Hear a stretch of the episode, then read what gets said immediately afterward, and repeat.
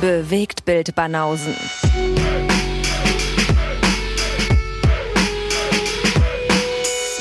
Filme, Kino und Serien, bis ihr kotzt. Was geht? Alles. Dave, du auch hier, Alter. Mensch. Habe Mensch. ich, hab ich gerade versteckt und komme jetzt gerade vor, vorgesprungen, um Dave, altes Haus. Tada. Mit Hey. dir habe ich gar nicht gerechnet heute. Ja, ja, Überraschung. Stimmt. Krass. War ziemlich kurzfristig irgendwie gestern abgequatscht, da? War sehr kurzfristig abgequatscht, aber wir sind ja spontan. Oh ja. Voll gut. Den Dave können wir immer irgendwo dazwischen klemmen. That's what she said. Ja, wir hatten beim letzten Mal ja schon gesagt, ja, ich bin wieder Sandwich. So, der Teil in der Mitte. Heute willst du ja nicht Sandwich sein. Nee, Nee, stimmt. Hast ja, hast dich aus dem Sandwich fein rausgezogen. aber das hallo. stimmt. Ja, aber ich hatte einen Vorschlag gemacht, den gemeinschaftlichen Film Sandwich-mäßig in die Mitte zu packen. Da meinte Lee, aber ah, Guess will ja lieber, dass der am Ende aufscheint. Das macht halt das Punkteraten spannender. Durch das Ach, das ist Feuerraten die inhaltliche. So. Ja, okay. Jetzt verstehe ich. Ich dachte, Weißt du du? bist, du bist Autist. Nee, aber es ist halt spannender, wenn man nachher nochmal kreuz und quer redet und so. Okay. Äh, und ähm, wenn er Lee weit vorne ist, kann es sein, dass sich das noch dreht. Mhm. Selten, aber es wäre die Möglichkeit. Du taktierst also auch ein bisschen. Nein, aber so autistisch bin ich jetzt auch nicht. Also wir können ihn auch in die Mitte packen. Das, da hat Lee mal wieder, hat Lee mal wieder maßlos übertrieben. Nein, nein, Ja, der Autismusvorwurf kam von mir. Ach, der kam von dir? Ja, Ja. ich hab's auf eine einfache Neurose geschoben.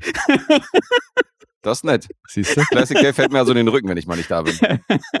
Gut zu wissen, gut zu wissen. Wieso? so ist, sieht es äh, aus, ja. Autismus ein, ist eine Beleidigung oder? Nicht, Wieso in den wenn, Rücken? naja, was heißt Beleidigung? Du attestierst hier einfach irgendwelche Probleme äh, ohne, Wir haben doch ohne letzte, Woche, wir haben doch letzte Diplom. Woche schon festgestellt, aufgrund der Literatur, die im Hause Lee Richter existiert, dass hier als dein Gegenüber eher der Fachexperte für Psychologie und äh, Krankheitsbilder existiert, als ich jetzt hier mit meinem Ist das so, amateurhaften ja? Laienwissen. Von wegen, Alter, jetzt geht's ja los. Dave, why are you doing this to me? Was ist da Na, los? ist Kann ich, kann ich immer nicht- zu dir kommen, wenn ich, wenn ich irgendwie eine Frage habe, oder? Ja, unbedingt. Ja, wie hieß nochmal der Autor? Er wirkt, er wirkt aber nicht so wie ein medizinisch, äh, wie eine medizinische Fachkraft, weil er, er bewegt sich wie eine grazile junge Ballerina Ja, heute. stimmt. Wobei er hat eine Eigendiagnose durchgeführt und pumpt sich ja selber schon mit Schmerzmitteln voll. Also Das so ist so, ein bisschen, bisschen Wissen Das ist da schon einfach dahinter. ein Erfahrungswert, Mann. das ist so wie aus den, Leider. 70ern, aus den 70ern, diese Ärzte, wo du so reinkommst und Ja. die rauchen so Kette und husten, und husten sich Genau, so. du kommst mit deinem Kleinkind. Genau, du kommst mit kleinen Praxis und die, rein. und die spucken dir erstmal in den, in den Papierkorb, so, weil sie irgendwie Den Raucherhusten abhusten. den. Raucherhusten Ja. abhusten müssen. So. Schön mit einem Glas Whisky auf dem Tisch, ja. Das geil. war noch Zeit. Aber? Guess, hast du den Namen gemerkt von dem Autor, von dem ja ne, Lies Partnerin so begeistert war, wo sie das Buch auch doppelt haben? Nee, habe ich mir nicht gemerkt. Und den ja, Sohn das hast hat du ja eine Bewandtnis. Aber warum reden wir jetzt darüber? Seit wann Wer unterstellst du mir um irgendwie die- Kompetenz in dem Bereich? Nee, ich habe nur gesagt, mehr Kompetenz als ich mit meinem Ah, laienhaften Amateurwissen. Ich meine, du hast ja immerhin besser erkannt, es ist eher eine Neurose, als es Autismus ist bei Guess. Wenn überhaupt. Wenn, wenn überhaupt. Das muss ich jetzt auch dazu sagen, ja, um, um hier nicht irgendwie dir in den Rücken fallen zu wollen. es gibt, es gibt noch eine nicht. Person, die mir autistische Züge äh, unterstellt Ach. hat. Also, äh, das höre ich nicht zum ersten Mal. Das höre ich in diesem Jahr schon zum, nee, nicht in diesem Jahr. Im letzten Jahr höre ich das schon zum, Wir haben ja schon. das dann- Jahr ist ja schon vorbei. äh, das höre ich jetzt zum zweiten Mal tatsächlich. okay. Also, auch wegen diesem Listenfimmel und so und wegen Ja, so ja. bestimmten, äh, Ja, aber das Aber ist es Ordnungen. Neuro das das sind, ist- also wenn dann überhaupt wirklich Neurosen. Ja, eben. Kleine, kleine. Das ist wirklich noch- Normale Neurosen. Das ist noch harmlos, ja. Aber wie Umberto Eco ja schon gesagt hat, ja, die, der Mensch liebt einfach Listen. Ich liebe auch Listen, also da bist du ja nicht alleine. Ja, aber auch so, dass ich an bestimmten Tagen so bestimmte Serien gucke und so, das ist schon, ist schon Ja. speziell. Hm. Das habe ich auch mittlerweile abgelegt übrigens, was schon wieder gegen diese, gegen diesen voll. Autismus spricht, weil ich dann eher so praktisch denke und denke so, nee, so mache ich das jetzt nicht mehr. Ja, cool. Das könnte, Ja, aber glaub ich glaube, das hat bei dir sehr viel mehr mit Gewohnheiten zu Mhm. tun, dass du halt so ein Gewohnheitstier bist. das auf jeden Fall. Ja, kann das bin ich in jedem Fall, ja. Ich, ja. Aber da würde mich jetzt sehr interessieren, wer hat dir denn letztes Jahr gesagt, dass du Züge von Autismus irgendwie auch aufweist? Das war die bessere Hälfte von unserer Isa. Ach, Um jetzt Okay. mal hier Namen zu nennen. Einen Um das Namen Kind zu beim. Namen zu nennen. äh, Ja. Grüße an Taleb.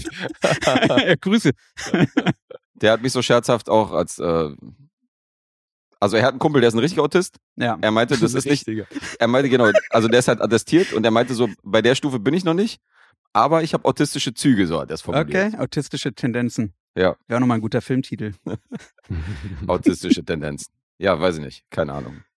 Ich äh, denke, ich bin einfach, ich bin gerne unter Menschen und bin ja sozial eher, äh, also ich suche mir jetzt schon die Leute aus, mit denen ich zu tun habe, Äh, macht auch Sinn. aber Autismus heißt ja Gerade meistens auch, dass man sehr Ja, voll. sozial inkompetent ist und eigentlich nicht so gerne. Nee, muss nicht. Nee, Muss muss, nicht nicht. Es gibt ja auch das Asperger-Syndrom, was ja auch eine Form von Autismus ist, wo die Leute einfach soziales Verhalten Das Attest wird adoptieren. detaillierter jetzt von Dave. Ja, die adoptieren einfach dann äh, bestimmte Verhaltensmuster, um eben nicht aufzu- aufzufallen mit ihrem Autismus. So, so. Ja. Vielleicht. Äh, Also das ist jetzt die versteckter Beschreibung äh, von mir, die ist wahrscheinlich schon falsch, aber ein versteckter, ja, kann man schon so sagen. Undercover Autist Guess. okay. Oder eben einfach neurotisch. Sind wir nicht alle ein bisschen neurotisch? Zweifelsohne. Ja. Absolut. So leichte Neurosen, äh, glaube ich, kann man jedem attestieren in Ja. irgendeiner Hinsicht. Ja. Mhm. Du hast halt gern Listen. Ich habe Du gerne ja Listen. ja. niemandem weh damit. Also deswegen kannst du ja so viele Listen führen, wie du willst. Das stimmt. Wenn ich äh, die Neurose hätte, jeden Tag irgendwo eine Handgranate zu zünden, wäre es, glaube ich, ein äh, Naja. gefährlicheres, Eben. eine gefährlichere Tendenz. Mit meinen Listen schade ich nicht so vielen Leuten. Da wäre dir dann wahrscheinlich auch schon eher mal Hilfe angeboten worden. Mit der Handgranate meinst du? Ja. Von irgendwelchen rebellischen Serben, die mithelfen wollen, eine Handgranaten zu werfen. Du meinst in der Hinsicht Hilfe anbieten? Oh, Bruder, ich komme mit auf jeden Fall, wenn Ja, du morgen wieder genau. unterwegs bist. Nee, aber dann so die Nachbarn, die denken sich dann wahrscheinlich auch irgendwann so, vielleicht braucht er mal Hilfe. Als ob ich meine eigene Nachbarschaft da Handgranaten werfe. Ich meine, so dumm ist nicht mal ein Autist. Nicht mal ein Autist. Nee, aber ich meine, guck mal, ja, Wedding, Moabit, das ist ja alles hier, kann ja heißes Pflaster sein, Rockerbanden, die irgendwelche Schutzgelder erpressen und da kann natürlich eine, eine Nach Nachbarschaftshilfe ja auch mal um ein bisschen rabiatere Hilfe bitten. Ja, aber da, nee, da werfe ich nicht. Ich werfe doch nicht meine eigene Gegend. Ich werfe in Zehlendorf so, von wegen hier, gegen Ach das so. Establishment und äh, ja. Kapitalismus. Äh, Also nochmal eine Nummer, eine. Schippe obendrauf im Vergleich zu Christian Ulm, der doch mal damals äh, für MTV doch Hundescheiße in Zeitungspapier eingewickelt hat, nach Zehlendorf gefahren ist, vor so eine Villa und da dann das Zeitungspapier angezündet hatte, an der Tür geklingelt hat und ne, mit einem lachenden Auge gemacht, ja. ja, aus dem Auto heraus gefilmt hat, wie dann naja, das Feuer gelöscht wurde. Ja, aber mich erinnert das gerade dran. Ich habe neulich wieder Triangle of Sadness geguckt. Oh. Und das ist so geil, wie diese alten britischen Waffenproduzenten dann da an der Reling stehen, als, ein, als eine Handgranate geflogen kommt und die fällt vor denen auf den Boden und sie hebt die auf und sagt, guck mal, das ist eine von uns. Ja, das war auch nicht schlecht. so schön, ey. Das unscheinbarste, ältere, nette Pärchen Ja. Ja. waren dann so die Waffenmogule. Ja, Lee guckt wieder Filme viermal, anstatt sich, äh, anstatt äh, wie so oft in diesem Podcast, wenn er sich äußert, hey, jetzt ist der Film in weite Ferne gerückt, jetzt kann ich nicht mehr gucken, diese Film, jetzt ist dieser Film weg hinfort. Guckt er zum dritten Mal. Ja. Äh, Aber warte mal. Wusstest du vorher, dass Viermal, du den Film dreimal schon in der Realität ist, war es jetzt halt das zweite Mal und ich finde, er ist auch beim zweiten Mal sehr, sehr sehenswert. ja, Okay, aber also ich, du verweise, ich verweise zum Beispiel auch auf äh, Everywhere, all, äh, hier, Ah. Everything All at Once und so. Das war definitiv mehr als Everything, zweimal. Everywhere, All at Once. Jetzt muss Dave mich schon korrigieren. Alter. Nein, so nein, nein, nein, nein, wir- nein, wir hier eigentlich? Was ist das ja, ich, ich bin ja der Meinung, wir könnten einen ganzen Podcast, eine ganze Episode füllen mit irgendwelchen Korrekturen gegenseitig. Auf also, jeden, klar. Ja. Wir ignorieren ja die meisten. ja. Die meinte ja in der letzten Episode, als wir die Punktabrechnung gemacht haben, meinte er, so, du hattest anderthalb Punkte und du hattest zwei Punkte. Da dachte ich so, okay, dann hätte ich jetzt dreieinhalb Punkte. Also ich wusste natürlich, dass er meinte, Ah, ich habe ah, ah. anderthalb Punkte, aber meinte dann so beide Punkte auf mich. Das sind so Sachen, ja. das korrigiert man nicht mehr. Ja, es heißt ja auch blaue Elefanten schwimmen lassen, ja. Also man sieht dann schon Was? anhand, wenn man was hier erzählt, ja, man sieht, okay, man hat irgendeinen Fehler, da kommt was, man, da bahnt sich was an, scheißegal, einfach weiter schwimmen lassen, symbolisiert der blaue Elefant im Wasser, ja, das wird nur noch schlimmer, je mehr du darüber sprichst. Verschwimmt sich, Genau. sozusagen der blaue Korrekt. Ah ja, okay. Ja, was mich bei Lee aber und bei Triangle of Sadness interessiert hat, du wusstest, also nee, Frage, hattest du noch im Kopf, dass du den gesehen hattest oder erst im Nachgang? Nee, das wusste ich. Okay. Dass ich Wenn du jetzt nicht eingeleitet hättest, dass das eine Frage ist, hätten wir das auf jeden Fall nicht gecheckt als Frage. Ja, das würde ich nee, also, öfter machen. nee, so verwirrt bin nicht mal ich. Also, weil das ist ja wirklich noch nicht allzu lange her, dass wir den gesehen Okay, ja. So verwirrt es nicht mal er. haben. Ja. Aber ich, passiert mir manchmal auch. Also ganz, auch sehr selten, aber Ich dass weiß- ich irgendwann einen Film mal, dass mir erst am Ende auffällt, ach ja, den hast du ja doch schon mal gesehen. Ja. Ich fand so lustig in der letzten, äh, in, in der regulären Episode, die heute übrigens rauskommt, als wir aufnehmen. Äh, wie ich nochmal erwähnt habe, welche drei Projekte wir durchgenommen haben in der Supporter-Episode. Und sage so, Dawn of the Dead, ich und du hast einen Film von Balkan mitgebracht und Lee hat über hier May December geredet so. Und dann war, also das war eigentlich schon abgeschlossen. Und dann so kurze Pause und dann kommt die. Und dann haben wir noch einen gemeinsamen Film, nämlich wir haben noch über den Tenacious D-Film geredet. Und dann so, Oder war das nicht in der Folge? das war nicht in nee, der- das war nicht in der Folge. Ja, zu meiner Verteidigung, wir haben das am gleichen Tag aufgenommen. Ja, das stimmt. Ja, ja. Aber ich fand es trotzdem super lustig. Ich musste echt lachen. Ey. Weil eigentlich war, eigentlich war dieses Kapitel schon abgeschlossen, dieser Ja, kleine ja. Werbeblock. Und dann kommt noch so ein Anhang voller, Ja, voller. Inkompetenz. So geil. Ich kann es ja verstehen, die Sorge davor, dass man irgendwas vergessen hat, ja. Man kann es ja mal versuchen. ja. Ich hatte ja beim letzten Mal auch vergessen, dann in der Supporter-Episode zumindest zu erwähnen, weil wir eingangs meinten, wir haben heute übrigens auch ein Filmprojekt, oder ich meine, ein Filmprojekt, wo was aus USA und Deutschland kommt, oder teilweise Deutschland, weiß ich nicht mehr. Mhm. Was der Tenische Ski war, ja. Ja. Also das ist, hat auch eine deutsche Produktionsfirma und ist gelistet als US-deutsche Koproduktion bei MDB. Passiert mir auch immer wieder, dass ich irgendwelche äh, Sachen oder Mhm. Anekdoten vergesse. Ja, logisch. Zum Beispiel beim Das Maniac Cop habe ich äh, nicht erwähnt. Das ist ein ganz interessanter Fun Fact, dass Maniac Cop in der Türkei einfach so wörtlich übersetzt als verrückter Psychopath in, den, in die Kinos lief, weil die nämlich nicht die Polizei assoziierten wollten, so. von wegen so mit einem mit einem äh, durchgeknallten. Und deswegen haben die da dieses Cop komplett aus dem Titel rausgenommen, obwohl er eine Polizeiuniform trägt und haben dann einfach so verrückter, so keine Ahnung, Killerjagd auf den Verrückten oder so irgendwie übersetzt und äh, wollten dann nicht den Titel Polizist drin haben. Das habe ich zum Beispiel auch vergessen zu erwähnen. Ja. Und ich meinte ja in der letzten Episode, das habe ich schon korrigiert, als ich über Dawn of the Dead geredet Ja. habe, habe ich angefangen über die Intro-Sequenz zu reden, über Mhm. Johnny Cash. Ich habe aber nicht gesagt, was da vorkommt. Dass die da so die ganze Zeit so Nachrichtenschnipsel haben mit Ja, LKWs, stimmt. die irgendwo reinfahren und. Zombies und irgendwelche Toten das und Kriegsbilder und so. apokalyptische Szenario. Genau. So, ich meinte einfach nur, ja, das hat er drauf, Vorspannsequenz und dann läuft Johnny Cash und dann so fertig. Ich so, hä?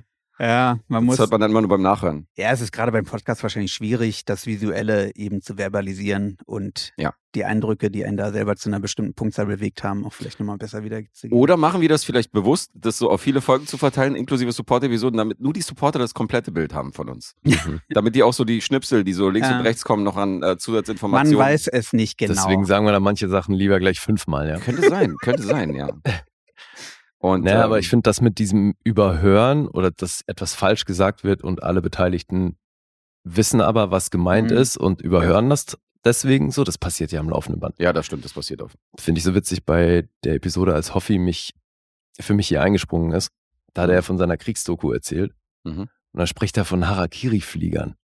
Und du nur so, mhm, ja, klar. Und ich dachte mir so, Digga, Kamikaze.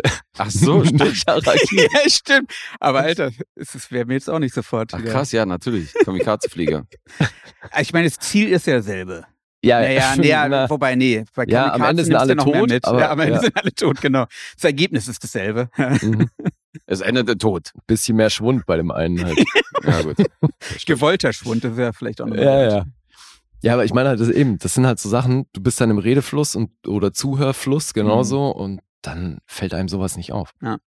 Also gibt es mal irgendwann eine komplette zehnstündige Korrekturepisode, wo sämtliche Ja, Fakten nochmal Super klargestellt werden. spannend, denke ey.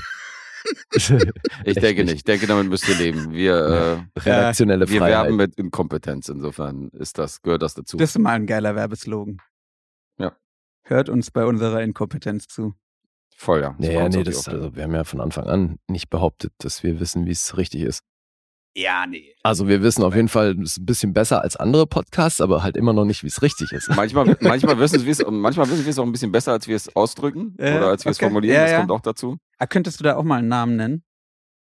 Was von anderen Podcasts, Ja, genau. die schlechter Scheiße sind als wir. erzählen? Such dir einen aus, Alter. Das gehört irgendwie zum Business. Also wenn ich ja mal was höre, dann sowieso nur euch, ja. Ah, sehr anständig. Ich nenne ja ein paar, die beschissener sind als wir. Ja, hier Filme. wir quatschen über Filme. Filmfressen. Cinema Volante ganz vorne dabei. Totaler, Ah, ja, totaler. Fuscher. Ey, Ja. hallo? Viel zu ernst, der Typ. Der Typ ist viel zu ernst. Der Typ ist ja, Genau. der Typ kann gar nichts. Der kann gar nichts. Ja, da hast du ein paar. Ja, ja, verstehe. Die stecken wir in die Tonne. Ja. Ich meine, dafür, dass der Podcast ja auch nicht immer ganz korrekt ist, ist er auch vor allem nicht satirisch und sarkastisch und ironisch. Überhaupt nicht. Nee, nee, ist Bier ernst alles. Mhm. Ja. Gottes Willen. Sarkasmus kennen wir nicht. Kommen Ja. wir dahin? Wenn irgendeiner da irgendeinen Sarkasmus erkannt hat in irgendwelchen Aussagen von uns, ist falsch. Ja, Richtig. möchten wir uns klar von distanzieren. Möchten wir uns klar von distanzieren, ja. Korrekt. Korrekt. So. Ja. Und ähm, wollen wir Filme rezensieren? Achso, vielleicht können wir noch an der Stelle erwähnen, äh, war ja ganz interessant, weil das war ja diese Dreierkonstellation. Es gab jede Menge Feedback auf unseren Aufruf, äh, was wir denn mit der Lostrommel machen Ach ja. und ob denn diejenigen da äh, irgendwie auf Ersatzanspruch äh, Ja, wo, wo Guess nämlich ganz schön in seinem Diktator-Mindset gleich mal behauptet hat, zu wissen, wie es alle eigentlich Nein, denken. ich habe gesagt, ich würde natürlich, natürlich würde ich, Ja, ich würde alles nehmen, was geht. Also insofern, warum, ist doch klar. Also wenn sich ein Ersatzlos bietet, wenn sich kein Ersatzlos bietet, ist auch fein für mich. So, so wäre halt meine Einstellung. Aber äh, alle sehr altruistisch unterwegs und insofern hat keiner gesagt, äh, die sagen so, ja, wenn mein Film besprochen wird, brauche ich doch keinen Ersatzlos, ist doch fein für mich, weil ich will ja, dass mein Film irgendwann besprochen wird. Ob das nach einer Ziehung ist oder Ja. eben nicht bei einer Ziehung, das ist den äh, Supportern und Supporterinnen völlig scheißegal. Und das war die einhellige Meinung. Insofern können wir da gerne rumwuchern. Es ist denen völlig wurscht, die wollen auch keinen Ersatzlos, ist alles fein. Okay, cool. Also Mr. Pink hat dann nochmal Next Step vorgeschlagen, dass jeder Auftragssupporter nochmal irgendwie aus dem Lostopf, weil da so geile Filme drin sind, auch irgendwie was vorschlagen kann. Wo ich gesagt habe, naja, das hat schon wieder, Mhm. das hat schon wieder so einen leichten Beigeschmack. Jetzt kommen ja die reichen Bullies, weißt du, und sagen zu den Lossupportern, so, ich nehme mal, ich nehme mal jetzt deinen Film, ich nehme mal jetzt deinen Film in Anspruch und äh, gib dir mal als Auftrag in äh, kleiner, geh mal zur Seite. Das ist dann, ähm, Ja, das geht dann zu weit. stimmt. Ich meine, sie zahlen zwar ein bisschen mehr dafür, aber sie haben ja durch den Auftragsfilm ja schon eben Ja, ja, aber, dann ja, aber er meint halt, dass auch Ja, ja, klar, viele auf Auftragsfilme im Lostopf halt was Ja, nehmen würde, weil da geile Sachen Klar. drin sind. Ja. Aber das haben wir ja schon gesagt, das können die bei ihren eigenen Filmen machen. Mhm. Die Ja, haben ihre stimmt. eigenen Lose da damals reingetragen, da, den können sie upgraden, aber jetzt so andere Lose von anderen Supportern, das, Naja, das ist schon. Das Was schwierig. eben auch nochmal ein ist Argument dafür ist, möglichst schnell Supporter zu werden, um hier einfach wirklich auch Einfluss auf diesen Podcast, auf den, Einfluss auf die Inhalte dieses Podcasts nehmen zu können. Ja? Absolut. Also schiebt eure Supporterschaft nicht zu lange auf die lange Bank, wenn ihr wirklich Filme hier rezensiert haben wollt. Und ihr wisst Bescheid, 186 Episoden sind online und ihr könnt auf alle zugreifen, Die Uhr tickt. nur noch im Januar. Ab Mhm. Februar kriegt ihr nur noch die aktuellen Episoden, beziehungsweise die alten Episoden gibt es in einem Extra-Paket. Du musst bitte spezifizieren. Wenn ihr jetzt noch im. Januar abschließt, dann habt ihr den Zugriff auf noch alles. Richtig. Ja. Was habe ich gesagt? Na, im Januar könnt ihr nur noch auf die dann zugreifen. Ja, dafür haben wir ja dich, dass du mich korrigierst. Wo ist der blaue Elefant jetzt gewesen? Ja, das stimmt. Er war grün, deswegen muss ich es so, erwähnen. muss es Warum eigentlich blau? Ey, kein, das war einfach nur von irgendeinem Trainer, der da diese Schulung gehalten hat, einfach symbolisiert. Ist doch geil, dass immer so Elefanten als Beispiel genommen wird. Ja, weil ich kenne Ja. das Man sagt auch mit zum Beispiel- pinken Elefanten. Genau, man sagt doch zum Beispiel auch, denk mal nicht an den pinken Elefanten. Du, wahrscheinlich war das sogar pink, aber mein Ach so. Gedächtnis ist ja auch einfach so beschissen. Die Schulung zu lange her. Und Der blaue Ich Elefant ist auch irgendwie zu nah an der, Ja, an der nah Realität, Realität voll. dran, ja, an der Wandfarbe. absolut. Das ist komisch. Danke, dass du mich korrigiert hast, Gli. Ey, sehr gerne. So wie zu verkocht sich. Also es war jetzt eine verkocht sich Dreierkorrektur, oder? Ja. Verschwimmt. Guess. Es verschwimmt. Es verschwimmt, nichts verschwimmt hier, Ja. Alter. Ah, Ist ja auch das schön. Schlimme ist ja, weil wir einen Podcast machen, bleibt ja auch alles on air Ja, auf immer und ewig. Wenn wir irgendeine Scheiße verzapfen oder wenn ich mir irgendwas gesagt habe, dann ist das wirklich, äh, ja. ist das online. Tja, irgendwann fickt uns das böse. Irgendwann fickt uns das böse, ja. Wir dürfen nicht zu berühmt werden. Ja, aber auch für euch gilt ja die Datenschutzgrundverordnung, ja.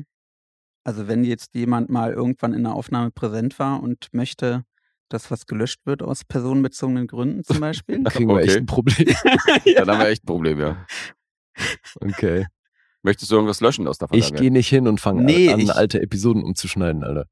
Nee, kann ich voll verstehen. Und auch hier nochmal in aller Nachdrücklichkeit, und ich hoffe, es bleibt auch bis meinem Lebensende so die Einstellung. Ich benutze ja diesen Podcast hier auch, und danke dafür, als Ventil, um möglichst zu bullshitten zwischendurch. Das ist ja deine Couch, ja. Ja, ist absolut. Das ist super. Auf Okay. Arbeit kann ich das nicht bringen. Vor allem bei Natalie kann ich sowas nicht bringen. Also, Nee, da muss er den seriösen Dave machen. Muss er erst zu den Banausen kommen, um hier mal äh, die Sau rauszulassen. genau. So kennt man ihn. Super. Men showing emotion. Fascinating. Fascinating. Absolut. Der Dave hier. Fuck predictable. Let's do it. Ja. So einer. Jo. Und das Ja. ist ein äh, gutes Stichwort, würde ich sagen. Dann legen wir los. Genau, oder? wie passend, dass ich dann einen Einstieg heute mal machen darf. Ich habe nämlich eine positive Botschaft mitgebracht und äh, an alle die, die nicht wie Daniel aufmerksam... Kübelberg, Was? Was hat der denn gesagt? Verstehe. Positive Energie, positive Botschaft. Hier, Ah, okay. ich, ich steig positiv ein, ihr müsst positiv. Äh, Krass, ja, ist zu lange her. Rest in Peace, Daniel Kübelberg Rest in an peace. dieser Stelle. ja. Ah. Ja, ich habe letztens gelesen auf Spiegel Online, dass es ja echt eine beliebte Methode ist, um äh, jemanden einfach wegzuschaffen. Ja, Kreuzfahrt buchen und da über aus dem Fenster rausschmeißen. Hier ist zum Beispiel die Stelle, die bestimmt der eine oder andere überhört haben in Okay, zehn ich krieg jetzt auch nicht den Übergang zum Filmern. Ich mache mal einen Kna ich mache jetzt mal wieder den Weg. Äh, positive Botschaft. Ich will hier eine positive Botschaft. Also Triangle of Sadness hätte ganz gut funktioniert. ja, stimmt. Ja. Wherever you are. Äh, wie fange ich an? Äh, Es war, es war t- später Freitagabend, letzter Freitagabend. Äh, wir haben uns irgendwas reingezogen. Mein Handy blinkte und ich sah eine E-Mail. Was war's denn, was ihr euch reingezogen habt? Ich, ich weiß es nicht mehr. Ich habe seit gestern überlegt, was haben wir uns nochmal gegeben? Ich weiß es nicht. Muss Ich ja kann gut dir sagen-. Ja, muss, ey, muss guter Stoff gewesen sein. ja. komisch. Ich, also echt beschissen. Ich kann dir sagen, womit wir gestern Abend angefangen haben. Mit, West, mit Westworld der Serie. Endlich Ach, mal. ach, du redest von irgendwas Ich gesehen. dachte auch, ähm. endlich Crack. Ah, Ich dachte, ich dachte Nee, du hast war- hier irgendeinen alten Joghurt oder so konsumiert. Irgendwas, Ach keine so, Ahnung, nee, was nee, für... wir haben uns irgendwas im Fernsehen So. gegeben. Mhm. Und ist ja auch wurscht. Auf jeden Fall äh, ging eine E-Mail ein. Und zwar mit dem äh, Betreff ist das schon wieder für eine Geschichte? Es gibt die Abmahnung von der Polizei oder so. Okay. Movimento ist gerettet. ja, die Mail habe ich auch bekommen. Hast du auch bekommen. Dann, dann hast du auch die Einladung bekommen, wa? Da anzustoßen und Ja, zu feiern und so weiter. Mit, mit dem Sekt. dem Sekt. Ja, Oder richtig. eben bei einem Film. Der Junge und der Reiher wurde mal einfach so in den Ring gehauen, Mhm. um alle zu würdigen, die mal irgendwann fürs Movimento, egal welchen Betrag, gespendet haben. Wir waren Ja. dabei. Deswegen haben wir die Mail auch bekommen. Wir waren, äh, wir Ja. gehören zu den Rettern. Wir haben ja damals doch auch, glaube ich, hier im Podcast, ich habe nicht mehr herausgefunden, in welcher Episode es war. Es war ja, glaube ich, mehrfach, wo wir gesagt haben, macht Sinn, hier einfach mal ne, Geld locker zu machen fürs Movimento. In welcher Episode? Deutschlands ältestes Kino seit Mhm. 19 oder noch aktuell existierendes Kino, ja, seit 1907 am Start. Und 2019 war ja die Situation, dass äh, die Deutsche Wohnen diese Immobilie dann gekauft hatte. Mhm. Und ähm, ja, dann natürlich Panik aufkam, was passiert hier mit dem Kino und relativ schnell sich Ansprechpersonen bei der Deutschen Wohnen gefunden haben, die sich dem angenommen haben, letztendlich auch mit dem Ziel, dass äh, das Movimento-Team ähm, quasi die Immobilie kaufen kann, um das Kino zu erhalten, weshalb es ja damals dann Spendenaufrufe gab in mehreren Etappen. Und jetzt zum 31.12. gehört das, die Immobilie dem Movimento und somit kann das Kino erhalten bleiben und Sehr auch schön. saniert werden. Und ich bin diesem Aufruf der Einladung gefolgt. Ja, also da gab ja einen Hinweis hier, wir können, äh, ich glaube, bis zu 100 Leute äh, ein Ticket klar machen. Da habe ich dann Mhm. also schnell geantwortet. Habe dann auch und damit Grüße an eine der drei Geschäftsführungen, an die Iris Prevke. Die hatte mir dann geantwortet und gesagt, hier kannst du bis 18 Uhr ein Ticket abholen. Freue freu mich. Geil. Und dem bin ich halt gefolgt. Da aufgeschlagen. RBB, Arndt Breitfeld waren auch am Start, ja, die berichten ja auch immer gerne über sowas und habe mich dann aber erstmal in eine ruhige Ecke gesetzt und mir dann in Ruhe diesen, was heißt Ruhe? Gab eine Schlüsselübergabe natürlich, so eine symbolische Schlüsselübergabe. Sympathisch gemacht und dann ging der Film los. Der Junge und der Reiher. Also erstmal an der Stelle von uns natürlich auch ähm, herzlichen Glückwunsch, Movimento. Wir freuen uns sehr. Schönen Gruß und ähm. Freut uns natürlich auch mal äh, bei den ganzen Kinoschließungen, wenn Kino mal gerettet wird. Insofern, Ja, äh, wir sind ja große Fans. Insofern wollen wir das hier nochmal betonen. Da nochmal schönen Gruß hin auch von uns. Ja, top. Genau, und für mich natürlich auch ähm, insofern interessant, weil ich den Film vorher noch nicht kannte. Großer Studio Ghibli-Fan bin und ja, das auch nur nebenher dann irgendwie zufällig mitbekommen hat, dass Hayao Miyazaki, das Studio Ghibli, oder der Begründer und das Urgestein, Hm.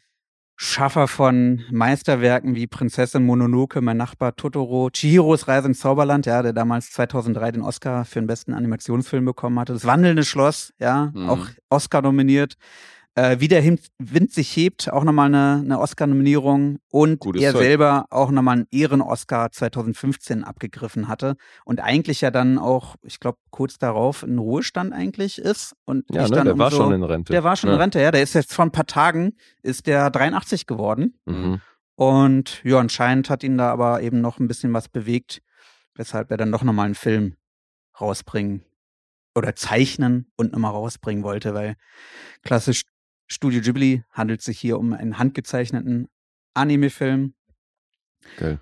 und den habe ich hier heute einfach mal mitgebracht. Ja? Neben Studio Ghibli war auch Toho, ähm, ist Produktionsfirma. Toho kennt man, kennt glaube ich alle so als die Firma aller Godzilla-Filme und noch viel weiteres Zeug. Also die sind eigentlich so die, auch die große Institution an Produk Filmproduktionsfirmen in Japan, wenn es um irgendwelche Filme geht. Jo, ähm, hab natürlich noch ein paar Rand, Randgeschichten mitgebracht. Ähm, ich komme aber, weil es ja ein Anime-Film ist, erst später zu den äh, Sprechrollen, Mhm. weil im Fokus steht eigentlich ähm, ein zwölfjähriger Junge namens Hisako, der ähm, genau Einzelkind ist, ähm, 1943 angesiedelt, ist also Pazifikkrieg in Japan angesagt und in Tokio halt immer wieder Luftangriffe. Und während eines dieser Luftangriffe äh, kommt dann eben auch tatsächlich seine Mutter um und der sein Vater, das ist ein Betreiber einer Munitionsfabrik, ähm, entscheidet dann, okay, wir ziehen halt lieber auf sichere Land, ähm, wo er eben auch in der Nähe eine Munitionsfabrik dann hat und betreiben kann.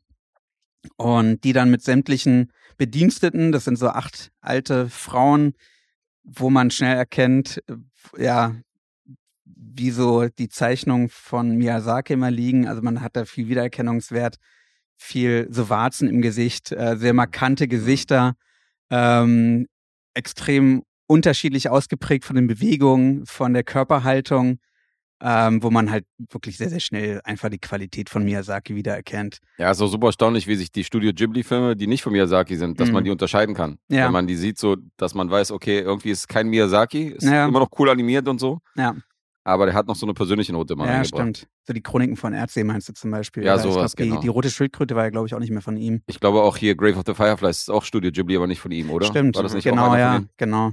Ja. ja, der Vater hat mittlerweile ähm, die ihre äh, die die jüngere Schwester der der seiner Frau geheiratet, die auch ein Kind erwartet und unter diesen Rahmenbedingungen ziehen die jetzt quasi aufs Land. Ja, er soll einfach einen Schutz äh, auch besser Das ist ja aufwachsen auch zu weird, können. oder? Wenn deine Voll. Tante plötzlich deine Mutter ist. Genau.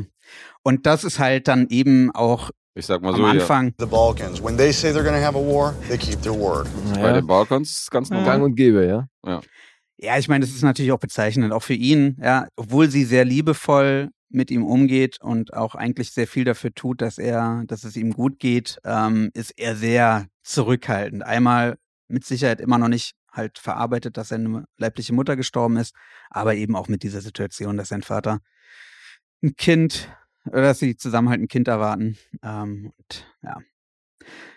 Genau. Das heißt, auf dem Land ähm, macht er dann eben alleine irgendwelche Trips draußen, erkundet so die Gegend, ähm, kommt auch nicht in der Schule so wirklich gut an. Der Vater bietet ihm noch an, zusammen mit dem neuen coolen Auto äh, dahin zu fahren, ihn abzusetzen. Er wird aber erstmal trotzdem von einem Mitschüler verprügelt und hat dann so die, das Gefühl, er wird da nicht akzeptiert und hat dann eben einfach in der Umgebung auf seinen äh, ja, Unternehmungen schon gesehen, dass es da die ein oder andere inter interessante Stelle gibt, wie sind zum Beispiel einen überwucherten Turm, der jetzt nicht so weit von seinem, von dem Haus ähm, entfernt ist. Und er haut sich dann am Ende des Schultages, nimmt er sich so einen Stein und haut sich so mordsmäßig gegen den Kopf, dass er da wirklich eine krasse Platzwunde hat und dann eben für ein paar Tage auch zu Hause bleiben muss. Natürlich verheimlicht, wie das Ganze zustande gekommen ist. Der Vater natürlich aufbrausend äh, ihn da in Schutz nehmen will und sofort wissen will, wer ihn da verprügelt hat, um denjenigen sich selber vorzuknöpfen. Mhm. Und ja, er einfach wirklich ultra introver- introvertiert dann in Ruhe gelassen werden möchte und sein Ding durchziehen möchte. Und da dann eben auch der titelgebende Reiher, ein Graureiher ins Spiel kommt, der kurioserweise sehr nah schon am Fenster vorbeifliegt, da auch mal Halt macht, so ins, in, in den Raum reinguckt, wo der Junge halt liest, so. Und man merkt, der ist schon irgendwie ein bisschen was, bisschen was komisch. Da läuft was. Da läuft Da was. geht was. Da, ja, absolut. ähm, beim Lesen, oder nee, Quatsch, genau. Der wird dann sogar von dem Graureiher auf seiner Erkund auf einer seiner Erkundungstouren draußen dann eben auch vermeintlich angegriffen. So, und denkt sich, ey, dem werde ich jetzt halt geben, der ist total bekloppt, der Reihe, und der bastelt sich dann halt einen Pfeil und einen Bogen selber.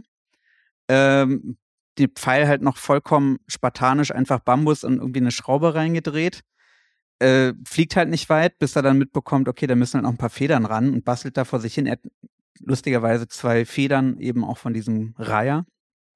ähm, bastelt die ran. Dabei bei der Bastelaktion zu Hause stößt halt so ein Buchstapel um, der auf dem Schreibtisch steht und ja, will die halt wieder sortieren und sieht dabei, dass da eben auch ein Buch dabei ist, wo seine Mutter ähm, wollte, dass er das mal später als Erwachsener liest, bekommt. Von Mhm. ihr übergeben, bestimmte Aufzeichnungen, bestimmte Hintergründe.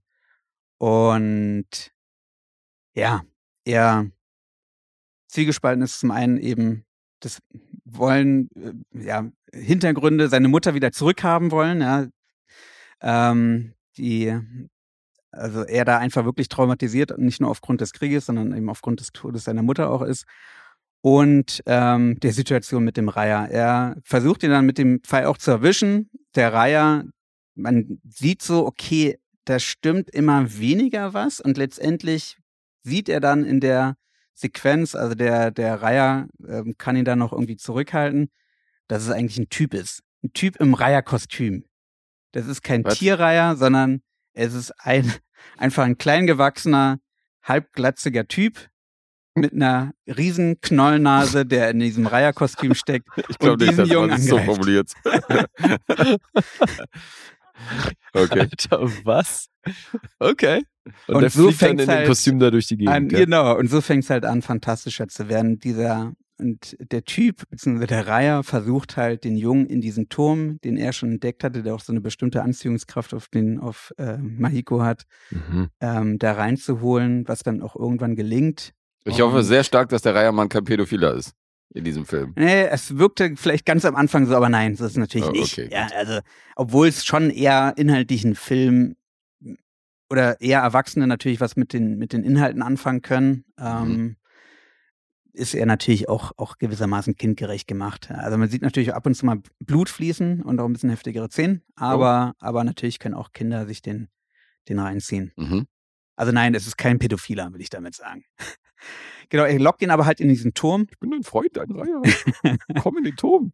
Und ähm, ähm, da liegt dann tatsächlich auch seine Mutter auf einem Kanapee und der Graureiher, also der Typ will halt, dass äh, er Hallo sagt und der Junge berührt quasi die Figur seiner Mutter, hat schon, ist auch skeptisch, dass da was passiert und in dem Moment verfließt halt die Figur und er wird dann auch kurz darauf in den Boden reingezogen, auch zusammen mit dem Graureiher und zusammen, also auch noch parallel seine Ziehmutter und die verschwinden dann quasi in eine parallele Fantasiewelt Okay. mit vielen Typ und was ist typisch, vielen Figuren, die sich Miyazaki da eben ausgedacht hat Mhm. und die Geschichte dann natürlich sich weiterentwickelt, was die Beziehung zwischen Sohn und und Ziehmutter, neuer Ziehmutter Ja, okay. betrifft. Mhm. Ähm, Figuren, die da in dieser Fantasiewelt existieren und Ja, das kann er ja. Wissen wir ja noch von Chihiro da mit der. Absolut. Mit der Genau, und da hast du dann eben auch, finde ich, inhaltlich den stärksten Vergleich zu dem Film. Mhm. Und Bei welchem ähm, meinst du? Chihiros Reise ins Zauberland. Mhm. da kommt das halt es noch klingt- deutlich schneller. Ich finde, es klingt auch voll nach Coraline. Auch ein bisschen, ne? Ja, stimmt. Hm. Ja. Und man hat, also hier äh, gibt's tausend Ideen. Ja, es gibt einfach sehr viel inhaltliche Vielfalt bei dem Film, ähm, was auch die inhaltliche Auswirkung hat, was aber vor allem auch visuelle Auswirkungen hat. Und man hat immer wieder das Gefühl, oft positiv, manchmal funkt es, funkt es, funktioniert es vielleicht auch nicht ganz so, dass Miyazaki vielleicht noch irgendwie so eine ganze Kladder an Ideen hatte, die er Mhm. verwirklichen wollte und halt hier in diesen da Film reingepackt. reingepackt hat. Mhm. Ja. Genau, Ja, aber okay. auch so typisch Miyazaki, ja, also auch hier wieder ähm, viel die Beziehung zwischen Mensch und Natur, beziehungsweise Mensch und seiner Umwelt aufarbeitend. Mhm. Das ähm, zieht sich ja eigentlich wie ein roter Faden durch alle seine Filme oder die meisten seiner Filme. Mhm. Ja. Ja. Also visuell bekommt man hier echt in den 124 Minuten eine Menge geboten. Inhaltlich war es mir manchmal ein Ticken zu viel. Also hat dann nicht die, die ganz große Qualität wie Mhm. seine absoluten Klassiker, die ich ja vorhin schon erwähnt hatte. Hast du so einen Liebsten von ihm? Nee, nicht wirklich. Ich hatte relativ früh aus seiner Filmografie seinen ersten gesehen, Nausikae. Oh, den kenne ich noch nicht. Den habe ich noch nicht gesehen. Ich glaube, Ich der glaub auch war, was waren das, 82 oder so, Anfang Mhm. der 80er, wo es ja auch äh, mit WWF ähm, starke Kooperation gab damals. Ähm, den habe ich ein paar Mal schon gesehen. Den mag ich einfach sehr, weil der das halt initiiert hat, was Mhm. so über die Filmgeschichte von ihm dann gekommen ist. Ich würde aber behaupten, direkt danach kommt Chihiro- Chihiros Reise ins Zauberland. Hm. Ja, der ist schon toll. Mein Nachbar Totoro habe ich peinlicherweise bis heute noch nicht gesehen. Ich auch nicht. Ah. Lia, den. Das ist das mit dem. Katzenbus, ne? Ja, genau. genau. Ja, voll gut. Den habe ich auch noch nicht gesehen. Fehlt mir noch. Ja, ist auch noch krass. eine Lücke auf Na, dem Poster. Machen wir einen Filmabend zusammen. welcher, Double war, welcher war denn das mit diesem Badehaus? Das war nicht das wandelnde Schloss, ne? Das war, glaube ich, auch Chihiros Reise. Ja? Ich glaube auch, ja. Das war nur ein Schloss, da gibt es kein Badehaus. Nee, okay. Weil da in diesem Badehaus waren ja auch ganz viele Mhm. so völlig skurrile Ja, Figuren. genau. Das war, bin mir sicher, Chihiros Mhm. Reise. Mhm. Ja. Also lohnt sich definitiv auch ein Kinobesuch. Ich gehe mal davon aus. Ich vermute ganz stark, dass der Film auch mit einer, wieder mit einer Oscar-Nominierung bedacht wird als Mhm. bester Animationsfilm. Könnte sein. Ja. Ja, und der lief dann auch äh, grandio grandioserweise auf Japanisch mit deutschen Untertiteln im Kino. Ach, okay, cool. Und hatte da mal geguckt, ja, was sind da so die Sprechrollen? Hab mir dann ein paar, paar notiert. Ähm, Ko Shibasaki äh, hatte eine Person gesprochen, die kannte ich zum Beispiel aus äh, 47 Ronin, hat hier mitgespielt. Guess wird wahrscheinlich gleich äh, sich viel mehr freuen, weil eben auch Takuya Kimura, ähm, jetzt bin ich gerade überlegen, ja, genau, das war der Schauspielername, da auch gesprochen hat. Der hatte die Hauptrolle, also den Mani in Blade of the Immortal gespielt, Ah, okay. das ist der Hauptdarsteller. Mhm. Oder den werdet ihr alle kennen, ähm, Jun Kunimura, der hatte den Boss Tanaka in Kill Bill gespielt Ach damals. so, ja. gut, klar. Also Ah, das. Gesicht kennt man ja Mhm. eigentlich aus vielen Filmen. Viel krasser, Alter. Und mit Sicherheit werde ich mir den halt nochmal dann geben, sobald verfügbar zu kaufen, ist das, was ähm, die englische Synchronisation betrifft. Hat ihr Mhm. da irgendwas mitbekommen? Nee. Nein. Alter.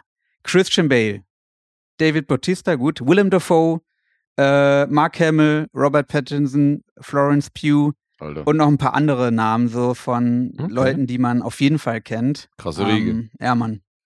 Da bin ich schon sehr gespannt drauf.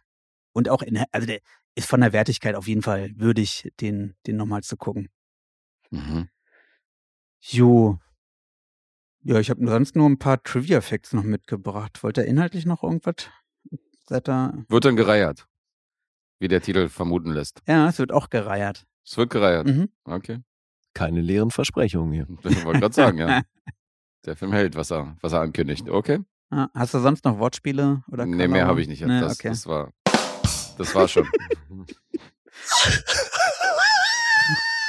ja, der hier. Ja, dann hau Ich mal raus. gut, ich True gut. Effects. Ja, also was Ich fand ihn gut. Was ich, ich fand ihn gut, ja. Nicht lachen, aber sagen so, Ein ja, bisschen- der wird zwar Ein gut. bisschen mehr als gut. Der wird zwar sehr gut. Daumen hoch hier von Lee. Ja. Mehr kriegt er körperlich gerade nicht hin. Sonst wär, würde er wahrscheinlich mehr ausrasten. Ja, Yes. Ja, Kinostart in Japan war schon äh, Mitte Juli. Hat ein bisschen gedauert, bis der dann eben synchronisiert und mit irgendwelchen Verleihern vorlag. Ja, läuft seit, ich glaube, einem knappen Monat jetzt in Deutschland im Kino. Ach, so lange schon, echt? Ich dachte, die Ja, wäre jetzt ich gerade vor Weihnachten. letzte Woche oder nee, so. nee, nee, angelaufen. nee. Also auf jeden Fall schon vor Weihnachten angelaufen, das weiß Okay, ich, weil da okay. schon ein paar aus meinem Umfeld auch drin waren. Mhm. Äh, interessanterweise, ja, der erste Studio Ghibli-Film, der auch ähm, fürs IMAX aufgearbeitet wurde. Okay. Ja, IMAX-fähig. Ja. Ich habe die ihn haben das- aber. will ich das, auch und der ist trotzdem von Hand animiert. Mhm. Ja, das war nämlich auch nochmal ein interessanter Fakt. Äh, ist jetzt schnell, ich hab's mir, ich hab's nicht im Kopf. Ähm, Hayao Miyazaki braucht ungefähr, nee, der bekommt in einem Monat ungefähr eine Minute an Zeichnung, die filmreif quasi Mhm. ist, hin. Mhm. Und der hatte dann eben auch einen anderen mit am Start, der hat nämlich ähm, Zeichnung innerhalb von zehn Minuten, Quatsch, innerhalb eines Monats zehn Filmminuten Mhm. dann hinbekommen. Ja, also die Idee begann schon früh. Ich glaube 2016 ging schon los mit der Idee und hat dann aber eben ja äh, eine Weile gedauert. Auch auch hier wieder ein Film, der ähm, verschoben wurde. Der sollte ursprünglich im Sommer 2020 eigentlich veröffentlicht werden. Ach dann, schon, okay. ja, ich weiß nicht, ob er bis dahin dann letztendlich fertig Mhm. geworden, also geworden ist oder ob sich das von der Postproduktion dann nochmal verschoben hatte. Ähm, genau, aber einer von eben vielen Filmen.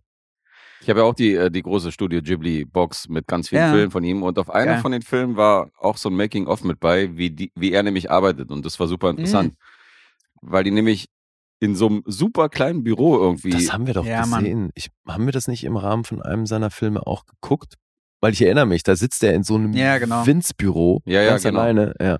Und der, nee, nee, da sitzen noch die Mitarbeiter, sitzen um ihn rum und er ist so ein bisschen separat an seinem Schreibtisch und überall hängen halt irgendwelche Notizen und Skizzen und so hin und her. Und die arbeiten alle so auf kleinsten Raum irgendwie mit ein Meter Abstand, mit äh, tausenden Zeichnungen um ihn rum und irgendwelche Bücher und Vorlagen und so. Und das äh, ist alles sehr, also es ist jetzt kein Riesenkonzern, wo die jetzt alle auf 17 Etagen verteilt sind, sondern es Mhm. wirkt alles sehr familiär. Ja.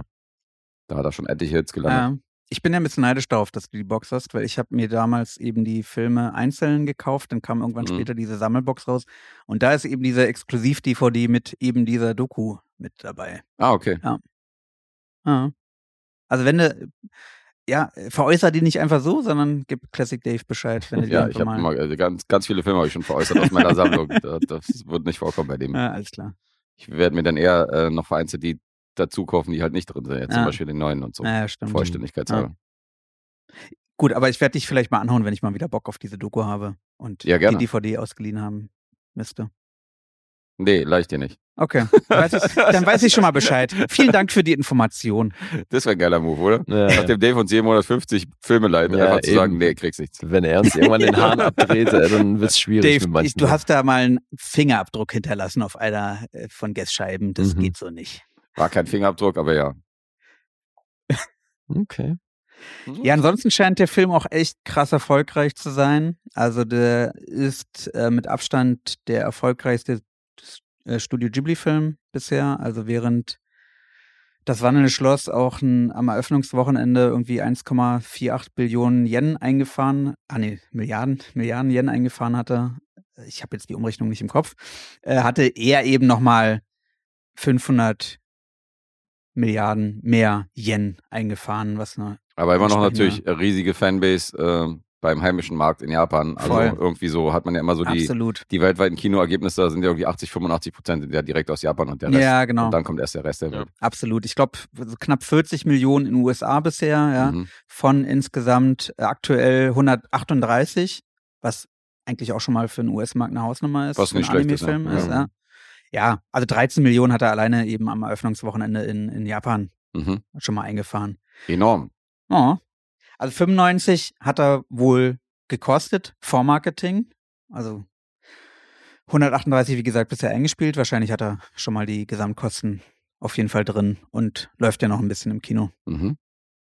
Jo, das war's erstmal mit irgendwelchen Fakten. Achso, das Ganze basiert auch auf einer Kurzgeschichte, einer japanischen Kurzgeschichte, die 1937 veröffentlicht wurde, das auch wohl im Moment der absolute Renner in Japan ist, ja. Äh, die Verkaufszahlen für dieses, für diese Kurz- oder das Buch, wo die Kurzgeschichte drin steckt, in die Höhe schnellen.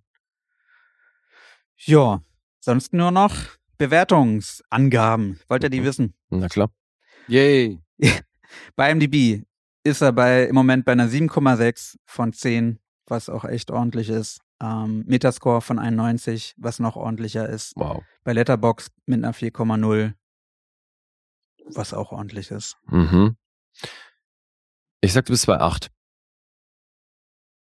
Ja, ich habe kurz zu siebenhalb tendiert, weil ich dachte, dass der wahrscheinlich nicht ganz oben ist in der Rangfolge, aber ähm, sein letzter Film, Studio Ghibli und so. Deswegen sage ich auch acht. Mhm. Ich bin noch bei einer 8,5 gelandet. Achteinhalb sogar. Ja, die erwähnten Filme, die ich gesehen hatte, die sind alle bei mir bei einer 9 bis 10 sogar. Okay.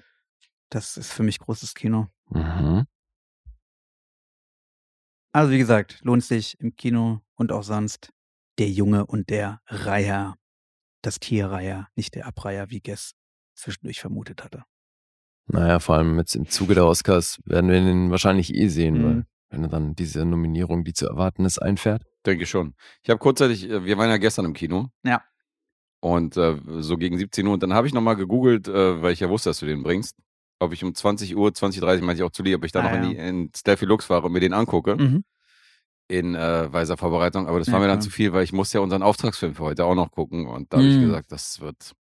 Wenn Wenn der er- nicht gewesen wäre, dann hätte ich mir den wahrscheinlich gestern im Okay, Kino cool. angesehen, wenn ich den schon geguckt hätte. Mhm. Mhm. Aber so war mir das zu viel. Ja, und hey, jetzt habt ihr ja die Chance, den doch auch wieder zusammen zu gucken. Stimmt. Und Lee hat recht. Also werden wir wahrscheinlich im Zuge der Oscars auch Mhm. machen. Obwohl ja einer unser, unser Oscar, äh, unser Oscar-Besetzung hat ihn ja schon gesehen. Insofern Ja. bin ich ja da. Da habe ich ja nicht so einen Vollständigkeitsfilm, das ist fein. Also wenn einer von uns den kennt, ist ja schon mal Mhm. gut. Ja. Gut. ja, das könnte mit meinem nächsten Film auch passieren. Mhm. Der ist zumindest mal auf der Oscar-Shortlist, aber in der Kategorie, die die wenigsten interessiert, nämlich Hair and Make-up. Okay. Finde ich aber ein bisschen überraschend, weil hätte mich auch nicht gewundert, wenn der unter Umständen noch in anderen technischen Kategorien nominiert geworden wäre. Oder jetzt gucken wir mal, ob das bei einer Nominierung landet. Ich habe mich unabhängig davon auch dafür interessiert, weil wir da thematisch schon mal was hatten vor gar nicht allzu langer Zeit. Und der Film heißt The Last Voyage of the Demeter. Die Mhm. letzte Fahrt der Demeter. Ein Horrorfilm. Und Fantasy steht auch noch drauf. Regisseur André Överedal, der ganze neuen Credits. Trollhunter hat er 2010 gemacht. Den Mhm. habe ich mal gesehen. Die Autopsy of Jane Doe kam 2016 und dann 2019 Scary Stories to Tell in the Dark von Del Toro. Den habe ich in New York gesehen, ne? Und da kommt jetzt ein, Äh, LA. LA. Sorry. und da kommt jetzt ein zweiter Teil, Mhm. den er dann auch macht. Mhm. Ja. Geschrieben Bragi F. Schutt. Von dem stammt Season of the Witch, Escape Room um Samaritan und Zach Olkowitz. Von dem stammt Bullet Train. Basierend natürlich auf einer Vorlage von Bram Stoker. Beziehungsweise, das ist halt hier das Ding, warum ich das, warum mich das auch interessiert hat, das jetzt mal anzugucken, weil das ist ja wirklich nur ein ganz kleiner Ausschnitt. Und wir haben das angeteased bekommen bei dem Kinski-Film, den wir neulich hatten. Ja, ja. Und ich glaube, im Buch von Bram Stoker sind sechs Seiten oder so. Es ist wirklich nur ein Teil Mhm. eines einzigen Kapitels. Ja. Also da auch nur ein Teil von. Und Abgefahren. zwar geht es hier um das Logbuch des Captains aus dem vollständigen Roman Dracula. Und das ist eben, wie Guest schon gesagt hat, nur ein sehr kurzer Abschnitt, wo auch nicht allzu viel wohl dazu gesagt wird in dem Buch. Mhm. Und das haben sie jetzt hier auf eine rausgebracht. Stunde 58 Mhm. gestretched Mhm. und halt entsprechend frei interpretiert wahrscheinlich. Weil all das steht hier natürlich so nicht. Und deswegen ist die Handlung recht überschaubar zusammenzufassen, weil es geht um die Demeter, das ist das Schiff, was gechartert wurde, um eine private Fracht. Und zwar 24 Holzkisten, die sollten aus der Carpathia nach London transportiert werden. Auf dem Wasserweg natürlich. Und deswegen äh, zeigt der Film eigentlich nur diese Überfahrt von, von den Kisten nach London und steigt aber schon auch mit dem Ergebnis ein. Also wir sehen zu Beginn das Schiff an der Küste von England. Da ist niemand mehr an Bord. Einer ist dann von Land an Bord gegangen, um zu gucken, ob da noch jemand lebt. Der kommt total verstört nur zurück. Und wir sehen dann halt den Polizisten, der damit beauftragt wird, jetzt zu gucken, was mit diesem Schiff ist. Und die finden dann dieses Logbuch des Captains. Und mit dem Öffnen des Logbuchs springt dann die Erzählung zurück. Und wir sehen, wie das Schiff eben gestartet ist, wie die Besetzung zusammen, die Besatzung zusammengekommen ist. Weil da haben sich so ein paar umentschieden in dem Moment, wo die das Logo, was auf den Holzkisten drauf ist, gesehen haben. Da ist nämlich so ein Drache abgebildet und dann haben die irgendwas Rumänisches gesagt und sind abgezogen. Haben halt Schiss bekommen. Ja, und einer, der ist studierter Arzt, er hat wohl in Oxford Medizin studiert, ist aber schwarz und hat deswegen nirgends einen Job bekommen.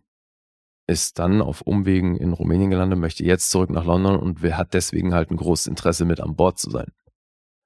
Das ist die Figur von Corey Hawkins. Der heißt Clemens. Dr. Dre. Ja. Mhm. Ja, stimmt. Und hier spielt ein Doktor. Ha! Richtig. Ja. Ja, und ich meine, der ist hier mit britischem Englisch unterwegs, habe ich, so habe ich ihn auch noch nicht gesehen. Aber insofern ganz cool, weil also so hast du natürlich seine Motivation, da auch zurückzukommen und so hast du halt auch gleichzeitig eine Rechtfertigung, dass der an Bord gebraucht wird, weil er halt dann sowas wie der Schiffsarzt ist. Mhm. Ja. Dann gibt's äh, natürlich auch noch einen Captain, der wird von Liam Cunningham gespielt. Und dann gibt's eine Figur namens Wojciech, das ist so der, der dem, der nächste, der dem Captain unterstellt ist, und der wird von David Desmerkian gespielt. Und Alter, der Typ ist so wandelbar, ne? Also wir haben den ja wirklich schon in den unterschiedlichsten Rollen gesehen. Und der kann vom absoluten Lutscher bis zu einem einigermaßen bedrohlichen Typen halt echt alles. Ich find's krass. wie Hieß der eine wandelbar Film von Herzog nicht Wojciech, wo Kinski die Hauptrolle übernommen hat? Ja, genau. Da haben wir ja Ist ja noch, ein Theaterstück, ja. haben wir ja noch Zusammenhang zu Kinski und Nosferatu. Ja, stimmt. Witzig. Mhm. ich Ja, habe und jetzt kein Gesicht vor Augen bei dem. Kannst du dich an Suicide Squad erinnern, der Typ mit den Punkten? Ach, der Dot äh, Polka Ja, Dot Mann. Man. Ja, siehst du? Ich habe überlegt, ob das der ist. Ja, Mann. Jetzt, okay, krass. Dann war es tatsächlich der richtige, an den ich gedacht habe. Ja. Abgefahren. Und der hat schon in so vielen Filmen mitgespielt, wo man sich dann, ach klar, ey, er ist das. Ja. Also der ist richtig wandelbar. Ja, und natürlich gibt's dann hier auch noch eine Frauenfigur, auch wenn dieser Film weit entfernt davon ist, den Bechteltest zu bestehen, spielt Ashling Franciosi hier Anna. Das ist die Dame aus The Nightingale Mhm. und Black Narcissus. Die ist gut. Und die ist halt hier in einer der Kisten drin. Und durch Unwetter kippt dann eine dieser Kisten und bricht auf und dann finden sie sie. Mhm. Und natürlich kommt dann diese Besatzung nach und nach drauf, dass halt irgendwie was mit an Bord ist, weil sie war die Person, an der sich Dracula jede Nacht genährt hat, wenn du so willst. Jetzt fällt sie weg und dann muss er sich halt anderweitig behelfen. Und Mhm. so macht er dann äh, jede Nacht die Runde und da kommt eine Menge CGI zum Einsatz. Ich glaube, es ist wenig bis gar nichts mit Practical Effects gelöst. Die CGI geht aber über weite Strecken klar, wobei man sich halt schon auch mit dem, mit dem Look, den die halt gewählt haben, den musste halt akzeptieren. Also die haben sich, was die Optik von Dracula angeht, sehr an Nosferatu orientiert. Okay. Mhm. Und das Ganze aber natürlich dann sehr viel größer und mit Flügeln und so. Also deswegen ist schon eine Menge CGI. Und ich finde aber über weite Strecken funktioniert das. Trotzdem hast du hier natürlich eine sehr vorhersehbare Handlung und die siehst du dann über zwei Stunden. Und ich Mhm. meine, das, ich weiß nicht, tut dem Film, glaube ich, auch wieder keinen Gefallen, dass die mit dem Fakt einsteigen, dass Mhm. keiner an Bord überlebt hat. Ach so. Mhm. Weißt du, also klar, kannst du dann, denkst du halt, ja, vielleicht sind dann welche von Bord gekommen und haben so überlebt. Genau, aber verstecken sich doch vielleicht noch irgendwo. ja, ja, genau. aber dann weißt du halt, okay, jetzt muss das Schiff von A nach B und im Endeffekt kommt keiner lebend an. Ja, guckst du halt, wie sie da hinkommen. Mhm. Deswegen, ja, weiß ich jetzt nicht, ob der Film wirklich Handlung hergibt für einen Zwei-Stunden-Film. Hm. ich fand das auch nur entsprechend. Also, weil das ist jetzt die Sorte Horrorfilm, die natürlich drauf gemacht ist, dass du dich hier an der einen oder anderen Stelle fürchtest oder erschreckst, weil es ja im Endeffekt nur darum geht, wie der halt jede Nacht dann so langsam die Besatzung auseinander nimmt. Und ob die was dagegen tun können, wobei Mhm. da, auch da, das Ergebnis liegt halt vor. Und Hm. Mhm. Aber spielt natürlich ein bisschen mit dem, mit dem klaustrophobischen Schauplatz, dass halt niemand auch weg, weg kann. So, Ja, genau. Und- Das an sich finde ich ganz cool, aber leider gibt es dann da halt, so wie es geschrieben ist, auch ein paar Figuren, die sich einfach maximal bescheuert verhalten. Hm. Ja, das hilft nicht. Wahrscheinlich weniger kreischende Teenies, aber Ja, aber also ich habe hier schon die ein oder andere Situation gehabt, wo ich dachte, Hm. oh Leute, warum habt ihr nicht einfach das und das gemacht? Mhm. Also hätte sich so angeboten, aber ja, nee, verteilt euch mal lieber. so. Wie, wie blutig kommt das Ganze dann rüber? Ja, das nimmt zu über den Verlauf des Mhm. Films. Also die machen schon auch so, dass sie über weite Strecken gar nichts zeigen. Also auch nicht Dracula, sondern dass es halt alles nur so erahnt wird. Und klar, dann machen die eine Menge mit dem Sounddesign und mit der Stimmung ist ja eh dann primär eh immer nachts, wenn hier Dinge passieren in die Richtung. Und ähm, das spielt der CGI wahrscheinlich in die Karten, weil der war jetzt nicht riesig teuer, was so ein CGI-beladenen Film angeht, weil der 45 Millionen gekostet. Aber ich würde sagen, so mit dem gesamten Look funktioniert das und mich hat es eben primär interessiert, weil es halt wirklich bei der Kinski-Version ist es ja eigentlich nur eine kurze Szene, wie das Schiff mehr oder weniger wie ein Geisterschiff dann da Mhm. den Kanal Mhm. hochschippert. Ja, und hier hast du das eben sehr ausgedehnt. Ja, also keine wirkliche Empfehlung der Film. Trotzdem ist es rated R, aber das muss es natürlich auch sein, sonst wäre es wahrscheinlich erst recht witzlos, das Ganze. Aber eben 45 Millionen und zum Zeitpunkt, als ich das rausgeschrieben habe, hat er gerade mal knappe 22 eingespielt. Das ist auch nicht der große Wurf. Und deswegen finde ich es einigermaßen spannend, dass das diese Sorte Film ist, die seit Jahrzehnten in Development Hell rumgekrebselt haben, weil es halt ewiges Hin und Her war mit Finanzierung und jetzt der Regisseur und dann nochmal umschreiben und alles nochmal anders. Und deswegen hat es über 20 Jahre gedauert, hat eine Menge Regisseure durchgemacht in der Zeit. Irgendwann sollte Vigo Mortensen hier der Star sein. Mhm. Das war nur noch sogar zwei Jahre, bevor es dann schlussendlich realisiert wurde. Einem gewissen Zeitpunkt war mal Numi Rapaz und Ben Kingsley Mhm. als Anna und der Captain besetzt. Das war 2010. Also es hat eine ganze Weile gedauert. Rapaz war dann raus, weil sie an Prometheus gearbeitet hat. Ähm, David Slade, hier der Regisseur von Hard Candy, sollte mal Regie führen. Robert Schwenke war auch mal geplant. Also ja. Und das alles, um fünf Seiten von so einem Roman zu verfilmen. Das ist schon echt abgefahren. Mhm. Ja, der Regisseur hat es selber beschrieben als basically Alien on a Ship. Das trifft's natürlich irgendwo. Ja, und was das Aussehen angeht, habe ich schon gesagt, dass das an Graf Orlok orientiert ist. Was kann ich noch erzählen? Die Demeter ist die griechische Göttin der Ernte und des Ackerbaus. Mhm. Noch ein bisschen die Hintergrundwissen. Sehr schön. Passt ja auch irgendwie zum aktuellen Bauernstreik. Ja, und dann fand ich aber ein spannendes Thema hier in Trivia Facts, dass es wohl von seitens ähm, SFX und VFX Querelen gab. Also da, die haben nicht gut zusammengearbeitet. Mhm. Und das hat vor allem halt in der Pre-Production dann äh, große Probleme verursacht, weil es plötzlich sehr viel mehr digitale Shots gab, als sie ursprünglich geplant hatten. So, am Ende waren es nämlich circa 1000 und es sollten halt höchstens die Hälfte sein. Und das hat dann aber eben viel in der, mit der fehlenden Absprache zwischen Maskendepartment und VFX zu tun. Deswegen, also, die sind halt davon ausgegangen, dass viel mehr Practical Effects zum Einsatz kamen und dann aus welchem Grund auch immer ging das nicht. Und da gab es wohl eine beschissene Kommunikation und ich weiß nicht, ähm, wie viele Kompromisse die da machen mussten, aber ja, wie gesagt, die meiste, was, was, das meiste, was du so an CGI hast, ist halt natürlich nachts. Und dann gibt's schon so ein paar Sachen, die echt nicht optimal sind, aber so in der Summe, glaube ich, kann man damit leben. Ja. Das ist The Last Voyage of the Demeter. Jetzt noch Mhm. kurz Punkte. 6,1 sind es auf IMDb, Metascore ist bei 52 und auf Letterboxd eine 2,7. Hast du gut getan, weil gestern oder vorgestern hat Fepsi mir ähm, eine Nachricht geschickt, dass er den bestellt hat und diese Woche der ankommt. Mhm. Und ob den irgendwer von uns gesehen hat und äh, freut sich auf die Sichtung. Insofern Ja, also kannst passt du, das ganz gut. kannst du auch bei Amazon, Apple oder YouTube leihen. Mhm. So, Guess muss anfangen. Ich sag sechs. Mhm. Wollte ich auch. Ich sag fünfeinhalb. Ich bin sogar nur bei 5. Fünf noch. Ja. Schade. Mhm. Tja.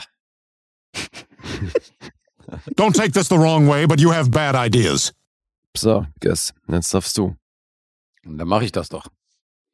Und äh, kicke meine Zehnerziehung der äh, Sonderlose an und äh, bringe einen Film für unseren Kumpel Leutnant Ferrante, den er März 2023 reingeworfen hat in den Lostopf. Gar nicht mal allzu lange her. Und jetzt habe ich den mal gesichtet, nämlich ähm, auch relativ aktuell unterwegs wie eure beiden Projekte.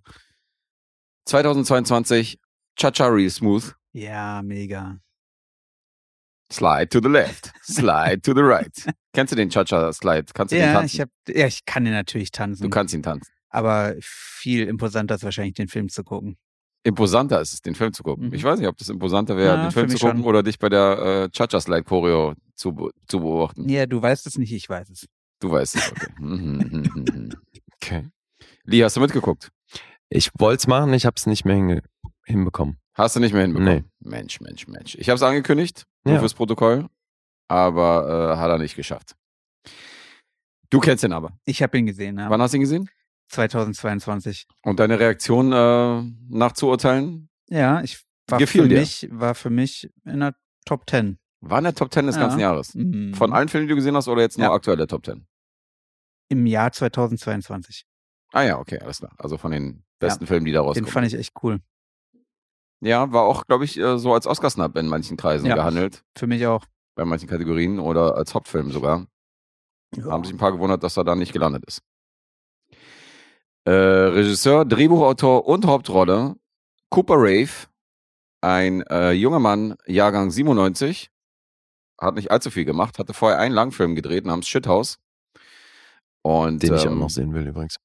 Ja, ist auf jeden Fall, kann man mittlerweile sagen, dass das ein interessanter Typ ist und äh, hat mich auch darauf aufmerksam gemacht, mir Shithouse eventuell mal anzugucken.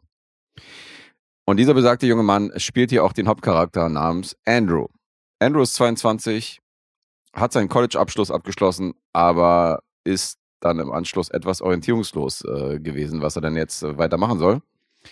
Und sein Plan ist es, Geld anzusparen, um seinem Girlfriend nach Barcelona hinterher zu reisen. Die ist dann nämlich mal vorgefahren und macht dort so ein Auslandssemester und er will dann dazustoßen. Um Geld zusammenzukratzen, arbeitet Andrew in einem Fastfood-Laden namens Meat Factory und steht dann an der Theke und verkauft irgendwelche Sandwiches. Und Andrew musste auch wieder zu seiner Mutter ziehen, aus finanziellen äh, Gründen, nämlich damit er irgendwie auch da Geld zusammenspart und nicht jetzt dumm jetzt irgendwie Geld irgendwie für eine Wohnung ausgibt. Und äh, wohnt bei der Mutter und ihrem Freund Greg praktisch in ihrem Haus und teilt sich das Zimmer mit seinem kleinen Bruder David. Und äh, diesen besagten David wiederum begleitet er auf eine Bar Mitzwa von einer Schulkameradin. Und ähm, der kleine David wird dann begleitet praktisch von seinem Bruder. Und die Eltern dort sind sehr entzückt von Andrews Skills, die Party äh, anzuheizen und äh, die Kids und Eltern zum Tanzen zu animieren, so dass er dann auch äh, weitere Engagement kriegt für weitere Bar Mitzvahs, wo er dann irgendwie so ein bisschen den Anheizer und den, äh, den Partyhangs machen soll und wird dafür bezahlt. Also ein, eine weitere Einnahmequelle, weil er nimmt halt alles, was kommt. Und auf dieser Bar Mitzvah lernt er auch die knapp zehn Jahre ältere Domino kennen und ihre autistische Tochter Lola, die da äh, zugegen ist. Lola sitzt mit Kopfhörern da und äh, spielt mit ihrem Zauberwürfel und ähm, sie hat keine autistische Züge, sondern bei ihr ist auf jeden Fall diagnostiziert. Die ist schon sehr eigen und ähm, interagiert auch nicht mit anderen gerne wie die und wird deswegen auch natürlich auch gemobbt und gehänselt von den anderen Mitschülern. Domino engagiert kurz danach Andrew als Anführungszeichen Babysitter für Lola, damit sie nämlich auch mal was unternehmen kann. Ähm, sie hat nämlich auch mit psychischen Problemen zu tun und ähm, will sich da so ein bisschen ablenken und in der Zeit passt halt ähm, Andrew auf ihre Tochter Lola auf. Und Domino und Andrew vergucken sich so ein bisschen ineinander. Obwohl man an der Stelle sagen muss, dass Domino verlobt ist und ihr Verlobter halt in einer anderen Stadt ist, dienstlich und äh, nur immer sehr sporadisch zu Hause ist. Und ähm, ja, die beiden kommen sich näher, als der Verlobte mal wieder nicht in Town ist. Das ist erstmal die Rahmenstory, die eigentlich relativ unspektakulär klingt. Aber ähm, das, was den Film recht zauberhaft macht, ist äh, die Machart und die Inszenierung und die Besetzung. Domino wird gespielt von äh, Dakota Johnson. Die hat sich mittlerweile von ihrem Fifty Shades of Grey Image hat die sich komplett gelöst, wie ich finde, weil die hat so Mhm. mit Filmen wie Suspiria und Peanut Butter Falcon hat die mittlerweile wirklich äh, eine gute Karriere gemacht und hat halt schauspielerisch sich auch breit aufgestellt. Die ist sehr gut in dem Film. Und äh, die ist auch optisch nicht so mein Typ, aber hier ist sie irgendwie echt sehr attraktiv und sehr hübsch irgendwie so und ähm, der Charakter ist halt super interessant von ihr. Die Eltern, beziehungsweise die Mutter, die leibliche von, äh, von Andrew und von David, wird gespielt von Leslie Mann.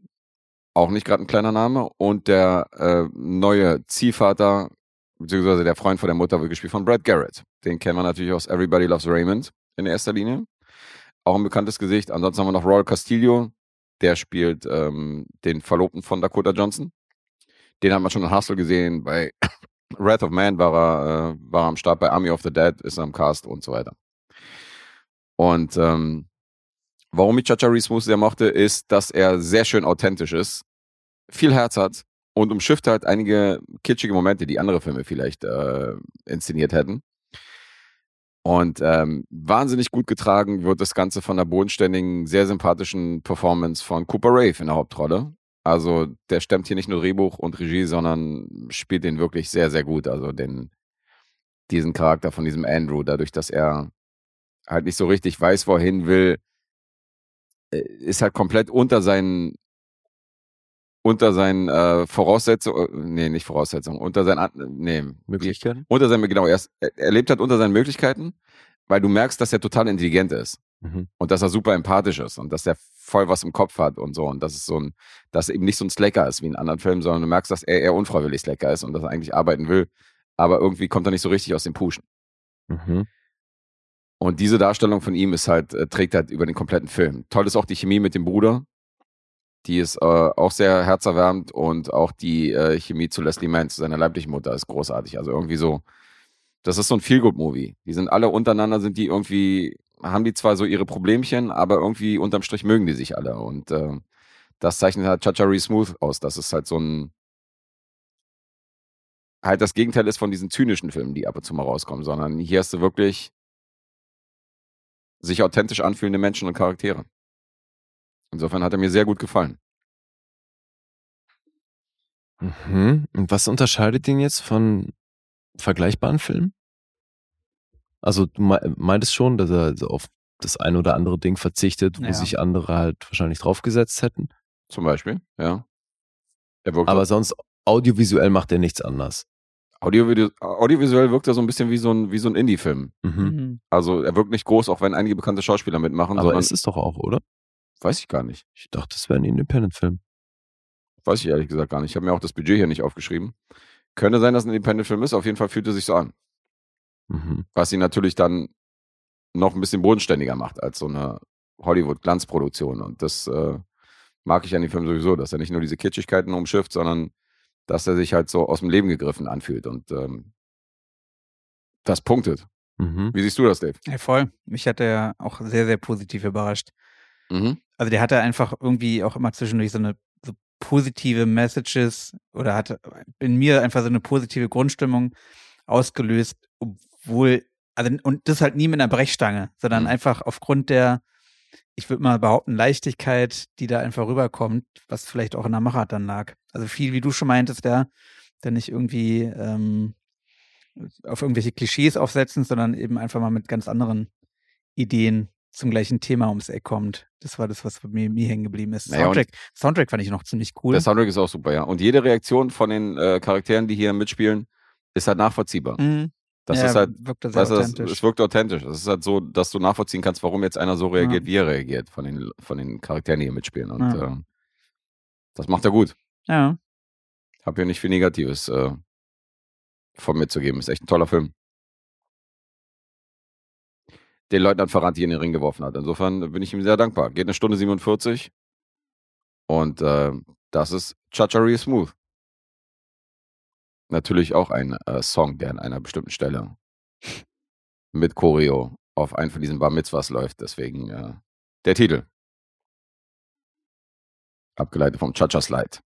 Nicht zu verwechseln mit dem Buster Rhymes Song. Cha-cha-cha-cha-cha. Ja. Sehr gut. Flipmode Squad. Mhm. Stimmt. Nee, nicht zu verwechseln mit dem. Ja, top. Ja. Freue mich, dass du ihn hier bringst. Ja, das Wie war gesagt, mal war für mich eins der Highlights so in 2022. vielleicht ein guter Kickoff, der Zehnlose. Also so kann es gerne weitergehen. Insofern, Cool. danke Leutnant Ferrante, schönen Gruß dahin. Und äh, dann würde ich jetzt Punkte nennen. IMDb 7,3. Metascore 69 Uh, und äh, Letterboxd 3,8. boah. Das klingt alles sehr niedrig gemessen an dem, was du erzählt hast. Hm. Ich darf als erster. Nee, ich du muss musst an. Nee, du hast recht. Äh, du fängst an. Sorry. achteinhalb. Hm. Achteinhalb, sagte. Ja, ich finde, das klingt sogar noch besser. Ich sag neun. Dave liegt richtig mit der achteinhalb. Mhm. Okay. Du hast meinen Namen genannt, dann mache ich mal gleich weiter. Mach das mal. irgendwann, ähm, ich hatte es, glaube ich, hier auch mal irgendwann im Podcast erwähnt. Ich kam ja per U-Bahn zu Lee nach Hause für die Podcast-Aufnahme gefahren und da sprang mir irgendwie eine Schlagzeile Zeile ins Gesicht auf einem der Bildschirme, die da in der U-Bahn hingen. Mit The Frost ist jetzt der erste KI-Film raus. Und diesen Kurzfilm habe ich mir jetzt nochmal gegeben, um ihn hier einfach mal zu bringen. Ja, The um, Frost heißt der? Einfach nur The Frost, ja. Okay. Und das ist ein KI-Film, okay. The Frost aus dem Jahr 2023 äh, mit 13 Minuten Länge, äh, tatsächlich ein Kurzfilm, ja, und nicht, nicht irgendwie ein verkappter Langfilm mit eventuell 60 Minuten. 13 Minuten, 13 Minuten Länge und ähm, stammt von Waymark Creative Labs, die mit Sicherheit niemand kennt oder vorher kannte. Und ähm, ja, ich steige mal einfach in die Handlung ein. Es geht, geht darum, die Menschheit ist irgendwie ja kurz vorm Untergang. Äh, Klima hat sich so krass gewandelt, dass die Welt nahezu vollständig eingefroren ist, überall Schneestürme existieren. Und man sieht halt so eine Truppe, Gruppe Menschen dann irgendwo in der Antarktis umherwandern. Und plötzlich ein Signal auf dem Empfänger aufscheint, ja, äh, und den Ort des Auslösens dann anzeigt, wo die vermeintliche letzte Hoffnung der Menschheit wohl sein soll. Ja, irgendwo auf dem Gebirgsgipfel gibt es nämlich eben eine Station, wo irgendwas gemessen wurde und dort vermeintlich die Menschheit überleben kann. Und ähm, man dann kurz danach eben auch weitere Menschen, ja, Gruppen sieht, die dann eben auch dieses gleiche Signal empfangen und sich alle da auf den Weg dahin machen. Teilweise ja unter so widrigen Bedingungen, dass beim Bergsteigen dann auch mal ein Seil gekappt wird und jemand in die Tiefe stürzt und dabei stirbt. Und kurz darauf dann auch ein Rückblick erscheint, ja, was, was war denn überhaupt Ausgangssituation, man eine UN-Vollversammlung sieht, wo natürlich alle möglichen Länder vertreten sind, ähm, total happy darüber, darüber sind, dass die KI die Wetterergebnisse einer anderen KI nämlich erfolgreich überprüft hat und man müsse ja nur was initiieren, damit das Wetter sich nicht weiter verschlimmert, sondern eben ja die Menschheit überleben kann. Dann in letzter Minute ein Wissenschaftler eintrifft, der nämlich äh, von einem unbekannten Absender eine E-Mail bekommt mit einem Link zu einem Video, wo dann irgendwie eine Blume aus dem Eis aufbricht und der sagt, nein, nein, halt, stopp, die KI lügt, wir dürfen der KI nicht vertrauen und äh, niemand ihm aber glaubt und stattdessen dieser eine Knopf gedrückt wird und somit der und Untergang der Menschheit nahezu besiegelt ist. Das ist so der Rückblick und ja, somit eigentlich auch weitestgehend die Handlung dieses An welcher Stelle sind wir jetzt von dem Film? Wir sind so im zweiten Drittel bei diesem Rückblick. Zweites Drittel, okay. Ja. Wobei, so viel kann ich vielleicht vorwegnehmen. Am Ende tauchte dann noch ein To Be Continued auf. Ach so. Ja, ich will jetzt hier nicht komplett alles vom Kurzfilm erzählen. Vielleicht möchte ihn ja doch noch jemand auch gucken. Ja, jetzt aber warte mal, das ist ein komplett KI-generierter Kurzfilm. Dachte ich. Und Über- das war auch so die Schlagzeile, so wie sie äh, Ja. ne, von dem. Von Nee, ich meine nur inhaltlich fände ich es halt hart bedenklich, wenn eine KI Ja. mit einer Voll. Story aufkommt, wo es Ja. um das Ausrotten der Menschheit geht. Und das ist jetzt, also mich hat einfach das Thema natürlich interessiert, weil mich auch, ja, auch im beruflichen ähm, KI-basierte Ansätze umtreiben. Ja, die Menschheit sowieso ja gerade sehr bewegt ist äh, mit Schlagworten wie Chat, GPT und dergleichen, KI-basierten Chatbots und so weiter. Und ich mir aus dieser Prämisse halt, ja, ich überhaupt auf den Film gekommen bin und Mhm. eingestiegen bin. Und erst aufgrund der Recherche dann so vielleicht nur auch nur ansatzweise rausbekommen habe, was hier der KI-basierte Ansatz quasi ist. Okay. Also er ist wahrsch- höchstwahrscheinlich nicht inhaltlich, weil am Ende taucht dann ähm, mit Josh Rubin. Den kannte ich vorher so gar nicht. Er hat bei MDB auch nur ein paar unwesentliche Credits äh, als derjenige auf der Regie, Drehbuch und für die Produktion verantwortlich zeichnet. Okay. Dann gab es auch jemanden, der für den Schnitt verantwortlich war, Robert McFalls. Der hat eine Menge Assistant Editor Credits bei IMDb, ist auch kein Unbekannter, weil er für Outbreak, also hier der Film mit Dustin Hoffman, Mhm. da war im Assistant Editor äh, Alf der Film, Darkman 3 und X-Factor die Serie. Ja, also absolute seri seriöse Produktion. Geil. Alf, der Film. Ähm, genau, und auch dann diverse Leute als Schauspieler gelistet wurden. Und ähm, letztendlich wurden hier halt für die Produktion zwei KI-basierte Tools verwendet. Ähm, das eine ist Doll-E, das ist ein bisschen bekannter, weil das auch vor allem äh, von vielen kritisch gesehen wird, weil das eigentlich so das Tool ist, womit auch Bilder mit künstlicher Intelligenz manipuliert werden. Mhm. Ja, also da, wenn es heutzutage um ähm, Fake-Bilder geht und, und die Warnung davor, dann ist es ist eben diese Software die Hauptursache quasi dafür. Mhm. Oder im positiven Sinne die Software, die am meisten verwendet wird, um eben Bildinformationen zu manipulieren. Mhm. Ähm, und zwar ist die, so wie ich es verstanden habe, ähm, also zum einen steckt da eben auch OpenAI dahinter, die ja hinter ChatGPT stecken. Ähm, Doll-E, wie der Name vielleicht irgendwie vermuten lässt, leitet sich dann eben auch ab aus dem beliebten Disney-Film Wall-E und das D am Anfang steht halt für Salvador Dalis Nachname und ähm, soll letztendlich halt Textinformationen, eine Beschreibung ähm, aufgrund der verfügbaren Bild, visuellen Informationen dann eben in Visualisierung umwandeln. Und ergänzend kam dann noch, ähm, also Dolly ist so 2021 an den Start gegangen ähm, als erster Release und letztes Jahr, nee, 2022 gab es dann mit, mit Journey eine ähnliche Software, aber also nicht von, von OpenAI, die letztendlich Kunst ähm, visuell erzeugen soll. Mhm. Und das sind so die beiden KI-basierten Ansätze. Also will sagen, so von dem, wie ich es reininterpretiere und den wenigen Informationen, die das Studio auch auf seiner Website eben angibt, ja, ist eben viel menschlich, was Mhm. Handlung, was auch die Basis für die Charaktere betrifft. Die wurden, also es waren letztendlich auch viele von dem Team der Macher, die haben dann eben auch äh, als Schauspieler agiert, also sprich wurde wahrscheinlich eingescannt, um eben eine Basis zu haben für die Charaktere im Film.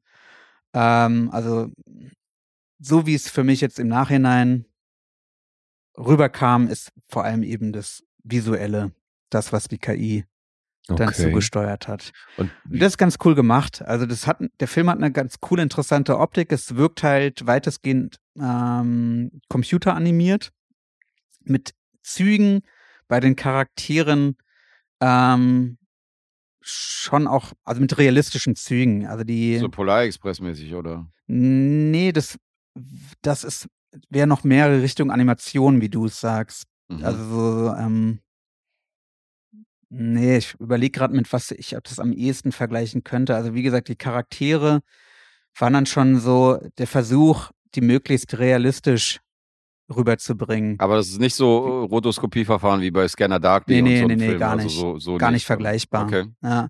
Und eher halt die, die Umgebung da in der Antarktis. Da Mhm. merkt man dann schon auch mehr die Computeranimation. Ist natürlich sehr trist gehalten, ja, viel Grau, viel äh, Blaustufen, ein paar Grünstufen, mehr Farben sieht man da eben auch nicht. Mhm. Also die Optik ist schon ganz cool. Ähm, inhaltlich ist natürlich eine ziemliche Gurke, ähm, wo ich aber beim ersten, also vor der Recherche dachte, okay, der Inhalt kommt halt auch von der KI. Mhm. Ja, alles oder das meiste ist eigentlich inhaltlich irgendwie von der KI ähm, inhaltlich und produktionstechnisch Ja. dann irgendwie gemacht worden. So kam es bei mir halt auch rüber aufgrund der Schlagzeilen, auch in, ja, ich war dann auch im Zuge der Recherche, mir Website angeguckt. Die haben natürlich da auch, das war titelgebend für, für dann irgendwelche Artikel. War letztendlich gar nicht so. Mhm. Und das ist ein bisschen schade, weil das wird dem Film dann vielleicht auch nicht ganz so gerecht. Ja? Also wenn man vorher weiß, dass da natürlich dann auch ein Team an Menschen inhaltlich dahinter gesteckt hat, ähm, ich hätte mir den Film lieber so angeguckt, anstatt mit dem Ansatz, okay, das ist Hm. der erste KI-Film überhaupt. Ähm, der hatte dann einen ganz anderen Geschmack hinterlassen für mich. Okay, aber du klingst jetzt ohnehin nicht wirklich ja, ja, begeistert. also es waren einfach, ja, ich hätte der KI verziehen, dass da ein paar Logikfehler, ja, es ist ein Kurzfilm, 13 Minuten, wie gesagt, also so viel komisch laufen kann er nicht, aber da waren einfach ein paar Sachen, ja, das, das, da wird dann Seil gekappt und derjenige, der das Seil hält, das ist immer noch unter Spannung nach der Kappung, ja, es hat dann irgendwie, da gab es halt viel von solchen Mhm. kleinen, kleinen Details, die mir das Ganze dann eben auch nochmal malig gemacht haben, beim, schon während des Guckens. Ja, Hm. mit einer KI hätte ich es verziehen, aber nicht eben Ja, ja, so den klar. Menschen Menschen. dahinter, richtig. Mhm. Mhm. Ja, Okay, ja, aber klingt ja so, als wäre es zumindest gut, dass es schnell vorbei ist. absolut. Und äh, Das ist der positive Wurde- Aspekt. Wurde auch im Sommer 2023 veröffentlicht, das Ding. Ich habe nirgendwo, nicht mal auf deren Website irgendwas gefunden, dass da jetzt äh, nach dem To Be Continued das nächste Ding jetzt in Bälde folgen soll. Ganz ehrlich, ich hoffe, es bleibt bei dem Ding. Und Aber ist es denn, also kann man das jetzt als Abschluss, Abschluss nee, ansehen nicht. oder ist es jetzt komplett offen? Nee, man wird da dann Man wird echt relativ. hängen gelassen. Ja. Okay. Es gibt eine Tendenz, die man dann natürlich gut reininterpretieren kann, aber ja, also inhaltlich jetzt auch überhaupt nicht weltbewegend. Ja, allein das mit dem Rückblick, die man sich Mhm. alleine schon auch irgendwie aufgrund der Situ Ausgangssituation herleiten kann. Ja, inhaltlich auch nicht gerade eine große Leistung, die da geschaffen wurde. Oha. Klingt ja bombig. Mhm. Jo. Also wie du schon meintest. Gut, dass man da schon nach 13 Minuten durch ist. Und eine Wally, Minute, eine Minute, ja, eine schön, dass Minute. du dav- Banausen verwechselt. Nee, ich habe nur so zu dir geguckt. Wusste ja niemand, wohin ich gucke. Hat er recht. War ein Scherz. Äh, Ähm, nee, also ich habe nicht mal einen IMDb-Eintrag gefunden. Letterbox gibt's einen, aber dann natürlich viel zu wenig, die den irgendwie geguckt haben, um da eine Durchschnittswertung zu ermitteln. mhm. Es gibt zwei Reviews, ja. Also Clark Farmer schreibt A film that uses DALL-E 2 to create its images, complete garbage. Immerhin hat dieser Comment, diese Review zwei Likes. Wie Und- viele Stern Sterne sind das denn, wenn er sagt Complete Garbage? Ja, wahrscheinlich eine Null, würde ich mal sagen. Na, null geht nicht, aber es muss ein halber sein dann. Na, ach, man kann gar keinen Stern. Nee, man als, kann- Null kann man nicht ja geben. Sehr schwach. Gut. Daneben Leider, hat, sonst hätte Alone Yet Not Alone auf jeden Fall, ich musste ihm, ich musste ihm einen halben Stern geben. Hat er nicht verdient. Ansonsten hat PJ ähm, geschrieben, lame, boo, corny und hat immerhin noch zwei Sterne vergeben. Wahrscheinlich hat er sich eher verklickt. Das war's mit irgendwelchen Bewertungen, die ich zu diesem Kurzfilm gefunden habe. Es gibt Neuigkeiten in Sachen Letterbox übrigens. ja, erzähl mal. In diesem Jahr kommen Serien dazu. Uh, Hammer. Also man wird im Laufe des Jahres auch Serien locken können. Sämtlicher Art. Nicht nur abgeschlossene. Geil, Alter. Finde ich alle geil, aber ich find's gut. Ja, ich find's auch top. Warum auch nicht? Hat man da auch nochmal einen Überblick und Statistiken und hat, muss nicht eine zweite App aufmachen. Ja. Aber viele sagen natürlich, es ist ein Filmportal, was soll das? Und ähm, finden das nicht so geil. Mhm. Naja. Okay. Ja. So viel zu The Frost, dem ersten KI-unterstützten Kurzfilm. Wird gereiert in dem Film. Nein. Auch nicht. Okay. Ich glaube, da würde Ich die Kotze auch eher einfrieren, bevor sie den Boden berührt. Macht ja nichts. Wird ja erstmal gekotzt. Wie pinkelt ein Eskimo? Gekotzt wird später. Na, Ja, das nah, das war jetzt ein Filmzitat. ja, ist schon klar. Aus welchem Film nochmal, überlege ich gerade. Otto, Ach ja, aus Otto, ja. Grüße nach Stimmt. Wien an der Stelle. oh Mann. Äh, Wir haben ja gerade nochmal das Kissen bewundert. jetzt springt er aber hin und her. Ja, aber wirklich. Ja, das ist gute Kissen. Ja, das sind bessere Themen als dieser Kurzfilm. Alles Boah, bessere wenn Themen. das klingt nicht gut. Wie soll man denn sowas raten? Ja, das ist echt schwierig. Wer redet denn? Na, ich muss anfangen, natürlich. Ähm, ich sag drei. Oh, hier kann ich mich absetzen jetzt. Jetzt habe ich die Chance. Jetzt habe ich die Chance. Bei mir, mir schweben andere Zahlen vor. 1,5. Okay, damit liegst du näher. Es hat für zwei Punkte gereicht. Für zwei hat's noch Ein gereicht. Punkt für den KI-Ansatz, der andere Punkt für die Optik. Na, immerhin. Zwei Punkte hat er noch rausgeleiert hier, Mhm. der Dave. Mhm. Hast du, hast du auch so ein Highlight wie er? Oder kommt was Erfreulicheres? Ist auf jeden Fall schon mal ein paar Minuten länger. Geht, ist nicht so schwer zu toppen. geht 91 Minuten und ich bin darauf aufmerksam geworden, weil der dann doch jetzt bei vielen Preisverleihungen im Vorfeld zum Einsatz gekommen ist. Der war bei den British Independent Film Awards 13-fach nominiert, hat drei gewonnen. Dann war er aber halt in Cannes auch dreifach nominiert. Und da hat er den certain Regard gewonnen. Darüber habe ich das mitbekommen, weil dann war er auch beim Europäischen Filmpreis gleich dreimal nominiert, hat einmal gewonnen. Und dann hat er wirklich sämtliche Festivals mitgenommen, Hamburg, Zürich, Melbourne, Sto ähm, Stockholm und so weiter. Und läuft hier im Kino und heißt How to Have Sex. Mhm. Ein Film von Film 4. Das ist ja hier die Filmdependance von Channel 4 aus UK. Und die machen ja schon auch gerne mal ein bisschen spannendere Sachen. Oder halt auch so ungewöhnliche Stoffe. Und das ist ein Langfilmdebüt einer Regisseurin, die sonst primär Kamerafrau ist. Die hat 45 Credits als Kamerafrau, hat eine Menge Kurzfilme und Musikvideos vor allem gemacht. Hat als Regisseurin vier Credits, drei davon Kurzfilme und das ist jetzt hier ihr Langfilmdebüt. Und war damit eben dann gleich bei sämtlichen Festivals nominiert. Also so gesehen ein guter Start. Habt ihr von dem Film mitbekommen? Also schon mal was von gehört, Mhm. aber ansonsten keine Infos, worum es geht und wer damit spielt. Tito. Ja, es geht um drei Teenager-Mädchen, die eben aus England kommen. Und die sind jetzt, die haben gerade ihre, ihre letzten Prüfungen an der Schule durch und gehen jetzt auf Reise. Also das ist halt wirklich so das, was man irgendwie, ich kannte das früher mit hier, was war das, irgendein Ort in Südfrankreich, wo alle hin, hingepilgert sind. So Malle ist ja auch irgendwie ein beliebtes Ziel oder wie jetzt in deren Fall hier, da fahren alle nach Griechenland. Mhm. Witzigerweise wollte die Regisseurin das ursprünglich auf Mallorca drehen. Da gab es dann aber tatsächlich zu viel Mafia-Präsenz, weswegen sie dann davon abgesehen hat. Und so sind sie auf Maila gelandet, äh, Malia gelandet, auf Kreta ist das. Und du siehst das dann auch in den Credits, also die hatten definitiv eine griechische Service, Serviceproduktion, weil da sämtliche Posten mit griechischen Namen belegt sind. Und die scheinen da eine ganz gute Zusammenarbeit äh, hinbekommen zu haben, weil dadurch, dass sie das auf Kreta gemacht haben, konnten die eine Woche zusätzlich drehen und konnten dann halt auch viele Komparsen, die eh vor Ort waren, gleich mitnehmen. Weil du hast natürlich hier auch viele Partyszenen und da sind dann eben sehr viel englische Touristen im Einsatz und wenn die eh schon vor Ort waren, hat das Ding, glaube ich, ganz gut in die Karten gespielt. Ja, jetzt sind diese drei Teenager-Mädchen eben wirklich mit dem, mit der Absicht, wir werden hier über die Dauer unseres kurzen Urlaubs werden wir Vollgas geben, also saufen, feiern und idealerweise auch möglichst viele Typen abschleppen. Das erinnert mich stark an den Betweeners. Mhm. Ja, aber da verrutschte das doch dann ziemlich, ne, mit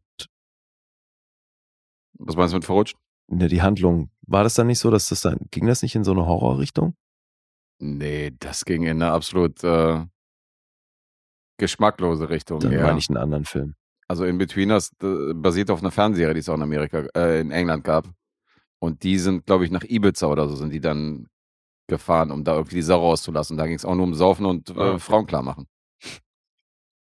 Und Achso, Ja, gut, aber jetzt die umgekehrte. Seite. Ja, jetzt haben wir hier Ja, die die umgekehrte. weibliche POV. Hm. Ja, und die drei sind eben beste Freundinnen. Und die eine von denen, die hier im Fokus der Geschichte steht, Tara, genannt Taz, die hatte noch keinen Sex Mhm. und sagt sich, jetzt ist der Zeitpunkt natürlich gekommen, jetzt kann ich hier im Urlaub Vollgas geben, jetzt ist es endlich soweit. Und dann quatschen die natürlich auch so untereinander, machen dann so Spielchen von wegen, ja, die, die die meisten Typen abschleppt, gewinnt dann das und das und so und machen so ein bisschen Wettbewerb draus. Und das dauert auch nicht lange, haben sie dann in dem Komplex, wo sie da unterkommen, äh, Nachbarn sehen auf ihrem Balkon, der Typ gegenüber ist da mit irgendwie äh, zwei Jungs und noch einer Freundin bei denen in der Wohnung und überall ist halt das Gleiche, ne? So alle Zimmer sind irgendwie belegt und überall wird gesoffen. Zum Rauchen sind sie meistens dann auf den Balkonen und dann wird da geschnackt und zusammengesessen und sich connected und dann wird entschieden, wo man abends zusammen hingeht. Und dann stehen da halt diverse Clubs auf der Agenda. Und natürlich hat dann auch gleich jede der Mädels hat dann da so ihre, ihre favorisierte Person. Neben Terra gibt's nämlich noch Sky und M. Und M ist sowieso nur an Frauen interessiert. Die hat dann aber auch relativ schnell eben in der gegenüberliegenden Wohnung eine Lady gefunden, die das sehr ähnlich sieht. Und die beiden Mädels, also die anderen, Terra und Sky, die haben dann das auf die Typen aus dieser gegenüberliegenden Wohnung abgesehen. Und dann ist bei Terra erst nicht so richtig klar, welchen der beiden sie besser findet. Und der eine, der sich ihr gegenüber eigentlich sehr viel cooler verhält, ist aber der, den sie uninteressanter findet. Und so landet sie dann bei einem, der das dann natürlich, auch wenn es dann zu dieser Situation kommt, entsprechend ausnutzt. Und darum geht's in diesem Film. Es ist im Grunde ein Film über Consent und was das manchmal je nach Perspektive für einen Graubereich sein kann. Mhm. Hattest du letztens erst. Ich? Letzte Woche. Ja, als Thema mit. Ach so. Liebe Nein, Entschuldigung. Was? Ich hatte Das Sex gerade, letzte ey, Woche? von der Das Party wüsste weiß ich gar nichts, ey, Alter. Du Okay. hast zu viel gesoffen. Nein, Äh. nein, ich meine als Thema im Film. Äh, Ja, das ist ja auch immer wieder mal Thema. Also ich, Welchen Film meinst du denn? Na, hier mit der älteren Frau. Oh, wie hieß der denn nochmal, Alter? Jennifer das- Lawrence. Was? Ältere Frau. Harold no Hard. Feelings, Mann. Nein, nein, Mann, nein, Mann. Den du letzte Wo- Woche gebracht hattest. Erst.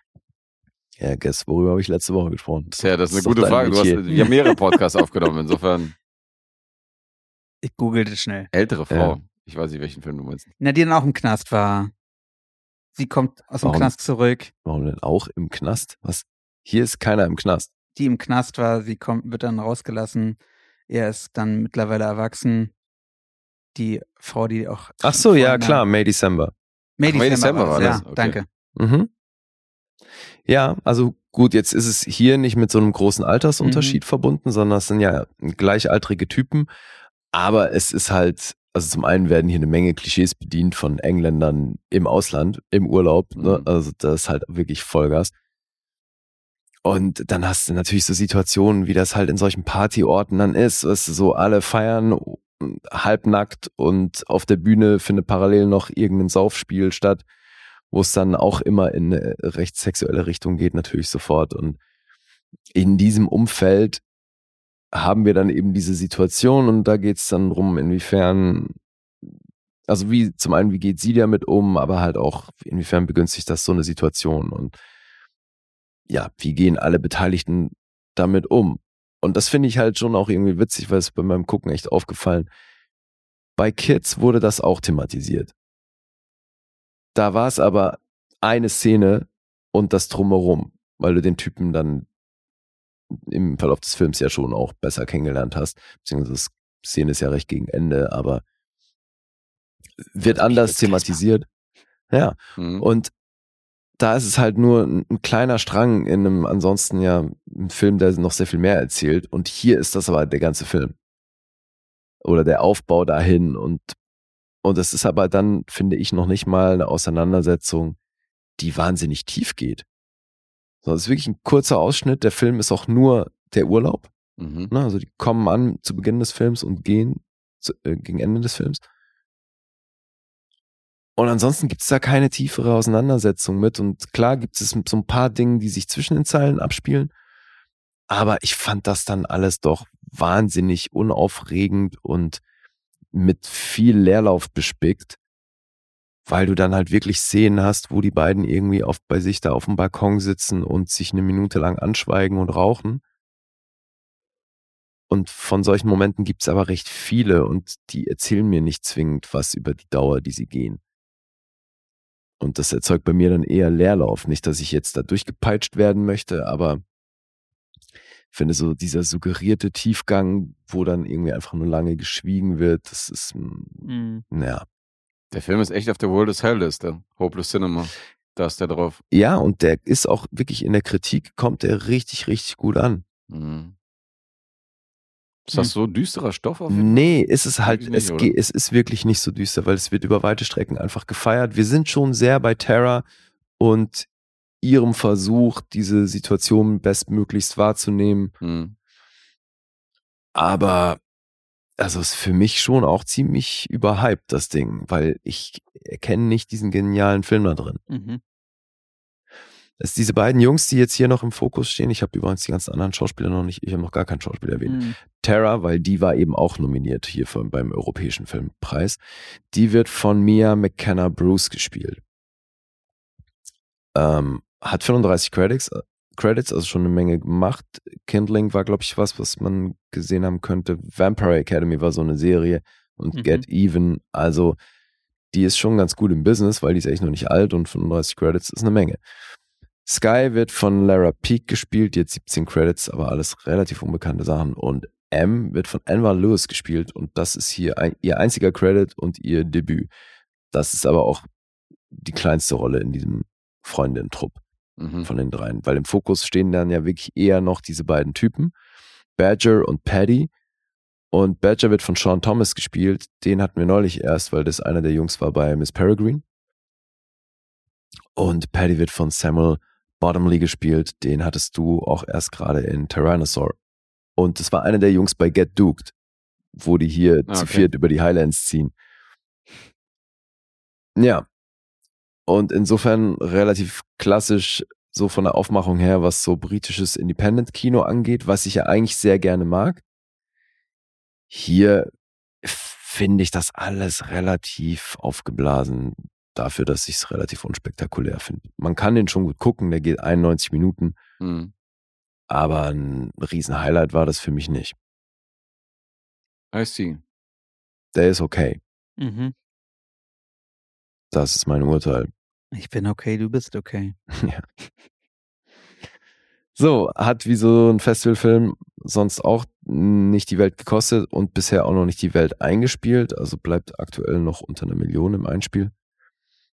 Aber nachdem das ja jetzt bei diversen Preisverleihungen geklappt hat, werden die schon noch irgendeine Auswertung finden. Ist aber halt wirklich ein relativ typischer Festivalfilm. Mhm. How to Have Sex. Hm. Jetzt habe ich noch Punkte. Mhm. Die sehen folgendermaßen aus. Auf IMDb eine 6,8, Metascore ist aber bei 80 und auf Letterboxd 3,6.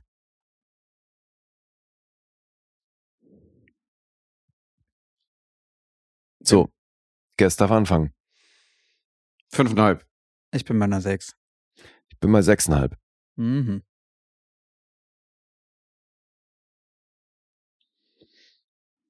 Mensch, heute ist ja mal ein bisschen Bewegung hier im Punkteraten Mhm. für unsere Verhältnisse. Läuft nicht, läuft nicht.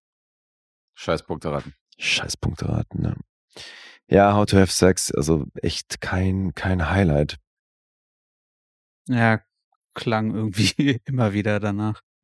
Vor allem ist irgendwie auch, ich finde den Titel fast ein bisschen verwirrend, weil Mhm. das, also es beschreibt auch nicht, was hier geht. Muss es ja auch nicht, aber das ist jetzt auch zu keinem Zeitpunkt so, als würde sie sich mit ihren Freundinnen drüber unterhalten, wie man das eigentlich machen müsste oder so, oder was stattgefunden hat und was davon nicht dazu gehört oder weißt du so, Mhm. das ist alles überhaupt, das wird alles überhaupt nicht thematisiert. Mhm. Deswegen irgendwie auch noch ein bisschen verwirrender Titel. Ja, aber die Kritik feiert's. Mhm. So, jetzt Guess wieder. Klingt nicht so prall. So, jetzt, bevor wir den Eindruck erwecken, dass wir vielleicht so ein Gen Z-Podcast sind mit den Projekten, die wir heute bringen, weil äh, da ist ja alles, alles irgendwie, alles hochaktuell. Jetzt ein Western. Muss ich mal ein bisschen hier, muss ich mal die, äh, einen Klassiker bringen. Dann gehen wir ins Jahr 1962, da ist der Film nämlich her, ist in äh, strahlendem Schwarz-Weiß gedreht worden. Und es geht äh, nicht ins Western-Genre, es geht ins Kriegsfilm-Genre. Mhm. Und habe mir da mal einen Film angeguckt, der nicht aus der ersten Reihe kommt, sondern also jetzt kein Klassiker, den jeder kennt, äh, sondern ein Film, der gerade mal von nicht mal von nicht mal 3000 Leuten bei Letterbox gelockt ist und der eher unbekannter Natur ist und der hört auf den Titel Hell is for Heroes. Besonders Du, Mhm. Ich habe ihn nicht gesehen. Bei dir klingelt's. Ja. Besonders gut gefällt mir, äh, gefällt, mir, gefällt mir der deutsche Titel und die Untertitel. Die ins Gras beißen, heißt ja auf Mhm. Deutsch. Bindestrich. Sie hatten keine Wahl. Stürmen, siegen oder krepieren. Geil. Das macht schon was her, oder? Stürmen, siegen oder krepieren. Okay. Die ins Gras beißen ist auch ziemlich geil. Einfach Hell is for Heroes in die ins Gras beißen übersetzt. Ja, der Regisseur ist ein großer, Don Siegel, Mhm. hat die Regie geführt. Äh, das ist der Regisseur von Flucht aus Alcatraz, das ist der Harry. Regisseur von Dirty Harry, richtig. Und ähm, wir haben demnächst seine 56er-Verfilmung von Invasion of the Body Snatchers. Ah, ja. Da war er nämlich auch der Regisseur. Und äh, das Drehbuch stammt von zwei Herren. Der eine ist Robert Pirosh. Der hat an Drehbüchern mitgearbeitet, die auch schon sehr, sehr groß sind. Und zum Beispiel Night at the Opera, der gefeiert Mhm. ist, äh, eigentlich aller Marx Brothers Filme. Dann Wizard of the Oz war er uncredited als Drehbuchautor dabei. Auf The Oz. Äh, Wizard of Oz, Entschuldigung. Na, ich Verkocht dachte, sich, Mann. ja, ich dachte, vielleicht ist das wieder mal irgendein Film, von dem ich noch nichts gehört habe. Na, als ob du das dachtest. Du wolltest einfach nur korrigieren, Fatzke. Fatzke sagte. So, später Ich hat er noch die, dachte auch, hier wird sich heute bedankt für die Korrektur, ja. Später hat er noch Weit gefehlt. Ruhe jetzt. Später hat er noch TV-Serien gemacht. Äh, hier äh, The Fugitive auf der Flucht, Bonanza, Waltons und so eine Geschichten. Und der zweite Mann, der am Drehbuch geschrieben hat, war Richard Carr. Von dem sein bekanntester Credit, drehbuchmäßig, Man from Del Rio. Das wiederum ein Western mit Anthony Quinn. Den äh, habe ich nicht gesehen. Was gibt's da zu lachen? Ne, nicht. Riesencredit. Kennst du den Film? Doch, der Film ist schon bekannt. Den kenne sogar ich. Also, klar, Ist schon bekannter Western, ja. Aber der einzige größere, wo er jetzt mit dran beteiligt war. Ja, ansonsten hat er auch so Fernsehserie gemacht, eine Mhm. Columbo-Folge und so. Also jetzt nichts, nichts Ja. Weltbewegendes. meinst du jetzt von dem Autor oder von, dem, von Von- Anthony Quinn? Nee, von Carr. Achso. Von Anthony Quinn hast du aber schon ein paar andere Filme gehört, oder? Die ganz gut sind. Freddy Quinn kenne ich auch, sein Bruder. der Bruder, der Bruder von Anthony Quinn, Freddy Quinn, ja. Freddy. La Paloma, oh hey. Ja. Habt ihr den Film gesehen? Nein. Habt ihr nicht. Hast du schon mal was von ihm gehört? Also Dave offensichtlich ja und Mhm. du, äh, Ich glaube nicht, nee. glaub es nicht. Okay, Zweiter Weltkrieg 1944. Wir sind in Lothringen. Das ist äh, Lorraine, soweit ich das weiß, in äh, Frankreich. Ja, Elsass. Äh, genau. Und genau. Und äh, Sergeant Pike führt eine zweite Gruppe eines Bataillons an, die nach sehr langem Einsatz an der Front auf Urlaub hoffen. Und zu der Truppe stößt dann auch ein Söldner, der ist Einzelgänger, er säuft und wurde degradiert, weil er besoffen mit einem geklauten Jeep äh, einen General umgefahren hat. das ist auch die bekannteste Rolle in diesem Film, das äh, komme ich gleich dazu, wer den spielt. Diese Truppe wird im Laufe des Films natürlich dezimiert, wie in äh, Kriegsfilmen üblich, weil nämlich so ein Artilleriestellungskrieg dann irgendwie gegen die Deutschen losgeht. Da haben wir dann so Schützengräben, da haben wir dann so Gefechte. Ähm, die deutschen Scharfschützen haben sich, haben sich in so einer höheren Position in einem Bunker verschanzt. Hier hat übrigens äh, Spielberg für Soldat James Ryan aus Hell is for Heroes geklaut. Weil das ist so ein Bunker, wo halt dieser Mhm. Schlitz rauskommt und die müssen halt irgendwie diese Anhöhe hoch und werden halt links und rechts ständig erschossen so aus diesem Bunker raus. Und Also ich dachte, das ist einfach der Realität nachempfunden, so wie es halt damals an der Küste auch, dann, ja. dann Ja, das auch, aber trotzdem wurde die Szene und wie sie gedreht worden ist Okay. und wie sie aufgebaut ist, hat da gibt schon große Anleihen. es ist auch eins der Fun Facts, dass äh, Mhm. tatsächlich Hanks und Spielberg sich an, dieser, an diesem Film orientiert haben, dass sie da ein bisschen geklaut haben. Einer, einer hat schon sehr an James Ryan. Also wenn, Mhm. du die, wenn du die Szene dann siehst, dann denkst du nicht so, ja, so war das damals, sondern du denkst, das hast du schon mal gesehen. Hm. Ähm, das ist quasi der Film. In der Truppe, dieser Elite-Soldat Reese mit dem Alkoholproblem, gespielt von Steve McQueen. Hat er nicht so richtig Bock auf den Film, hat man auch so, merkt man so ein bisschen im Laufe des Films. Ansonsten haben wir noch James Coburn in der, äh, in der Truppe und Bobby Darin, der ja eher als Sänger bekannt war, hier äh, Somewhere Beyond the Sea und so. Mhm. Ähm, dann könnte man noch den, äh, das Feature-Filmdebüt erwähnen von Bob Newhart. Das ist, Ach den, ihr kennt natürlich als Papa Ja. Elf aus, aus, äh, aus dem Will Ferrell-Film, aber natürlich aus Big Bang Theory und Desperate Housewives und so auch ein Gesicht, was man auch in späteren Jahren noch gesehen hat. Der lebt noch. Einer der wenigen, die äh, 50 Jahre später immer noch am Leben sind aus diesem Film. Ansonsten sind hier fast alle umgekommen. 60 sogar. Ja, stimmt, 60 Jahre. Ja, Mathe Genie, hast recht. In 60 Jahren, das ist einer der wenigen, die noch leben. Hell is for Heroes. Und ähm, was ein bisschen erfrischend an dem Film ist, obwohl, nee, kommen wir erstmal zu den Fun Facts. Der Film wurde gefilmt in Kalifornien, also weit entfernt von, äh, von äh, Frankreich oder Europa bei 45 Grad. Alter. Und die mussten halt teilweise Winterklamotten tragen und so, weil die nämlich hier äh, Winter 44 repräsentieren. Und deswegen haben die viele Szenen umgeschrieben, dass sie dann plötzlich in der Nacht gespielt haben. Das heißt, es war gar nicht geplant, dass bestimmte Szenen in der Mhm. Nacht spielen. Hat man aber jetzt aufgrund der, aufgrund der Hitze haben wir gesagt, äh, wir drehen nachts. Und deswegen hast du hier sehr viele Nachtmomente mit Schwarz-Weiß. Merkt, fällt dann schon auf, dass nicht viel irgendwie tagsüber äh, spielt. Macht aber natürlich auch Sinn, dass man vorrückt in Richtung Feind, wenn es dann, wenn dann Mhm. die Dunkelheit angebrochen ist. Insofern kann man das ruhig, äh, Hm. kann man das vertreten. Paramount hat hier während des Drehs äh, extrem die Handbremse gezogen, weil die Kosten nämlich explodiert sind. Und äh, das ging so weit, dass die keine Filmrollen mehr zur Verfügung gestellt haben. Und dann gingen dem Film die Filmrollen aus und man munkelt, dass man auch deshalb am Ende eine sehr abrupte Szene hat, die dann irgendwie den Film zu Ende bringt und dann äh, steht da die End. Also es kommt ein bisschen plötzlich, aber äh, das feiern tatsächlich einige Leute. Hm. Das ist dadurch, dass es so, dadurch, dass es ein recht plötzliches Ende kommt, was kommt und halt nicht so ein, nicht so ein gewöhnliches Hollywood-Ende. Und das, äh, Also hat der das in die Wege geleitet, dass es immer wieder Filme gibt, die sehr abrupt enden. ja, das stimmt. ja. Jetzt, wirst, jetzt weißt du, woran es liegt. Es liegt Ja. daran, dass die Studios nicht mehr, äh, keine Filmrollen mehr beliefert haben. Also, der Film ist äh, in manchen Szenen recht kompromisslos, das mochte ich. Aber äh, der Film ist leider zu Recht unbekannt, muss ich an der Mhm. Stelle sagen. Weil ähm, ich fand ihn unterm Strich langweilig. Also, du hast ja damals diese epischen Kriegsfilmklassiker gehabt. Der längste Tag hatte ich hier, ich hatte ähm, hier äh, die Brücke von Arnheim hatte ich Mhm. noch nicht, aber das ist zum Beispiel auch einer aus der Riege. Oder im Westlichs Neues hatten wir neulich. Und das Ding ist, all diese Filme haben so eine epochale Laufzeit von drei Stunden. Hell is for Heroes geht 90 Minuten. Wer weiß, wie es geendet wäre, hätten die weiter Filmrollen geliefert, ne? Weiß ich nicht. Also der hier hatte in der Hälfte Laufzeit äh, von diesen genannten Filmen mehr Längen als besagte andere Filme. Deswegen war für mich kein Highlight. Irgendwie wirken auch alle sehr gelangweilt hier von Steve Ja. McQueen über die anderen Kandidaten. Insofern ist das vielleicht ein einigermaßen solider Vertreter des Kriegsfilmgenres, aber da sind natürlich Leute, die man gerne sieht, den jungen Steve McQueen und so als, als äh, Söldner, Mhm. aber äh, ist ehrlich gesagt kein Highlight, was man jetzt unbedingt gesehen haben muss. Ja. Ja, als du den Filmtitel erwähntest, der und es bei mir dann klingelte, hat sich dann auch bei mir erst im Nachgang offenbart, warum es geklingelte. Ich habe den in irgendeiner Steven, Steve McQueen DVD-Box, ist der Film drin. Ach, da Ja, deswegen aber noch nicht geguckt Ah, okay. und wahrscheinlich Da hast du ihn mit enthalten. auch nur deshalb präsent und nicht, weil der irgendwie mal groß referenziert wurde oder sonst Ja, was. es klingt ja auch nicht so, als müsste man ihn gesehen haben. Nee, überhaupt nicht. Nee, der hat sich auch mit einem der Drehbuchautoren angelegt. äh, Dann wurde der Autor irgendwie äh, nach Hause geschickt von dem, von dem Projekt. Also Mhm. der soll wohl dann, äh, da sollte ein Credit entfernt werden. Und dann hat der sich aber doch noch durchgesetzt, dass ein Credit genannt wird.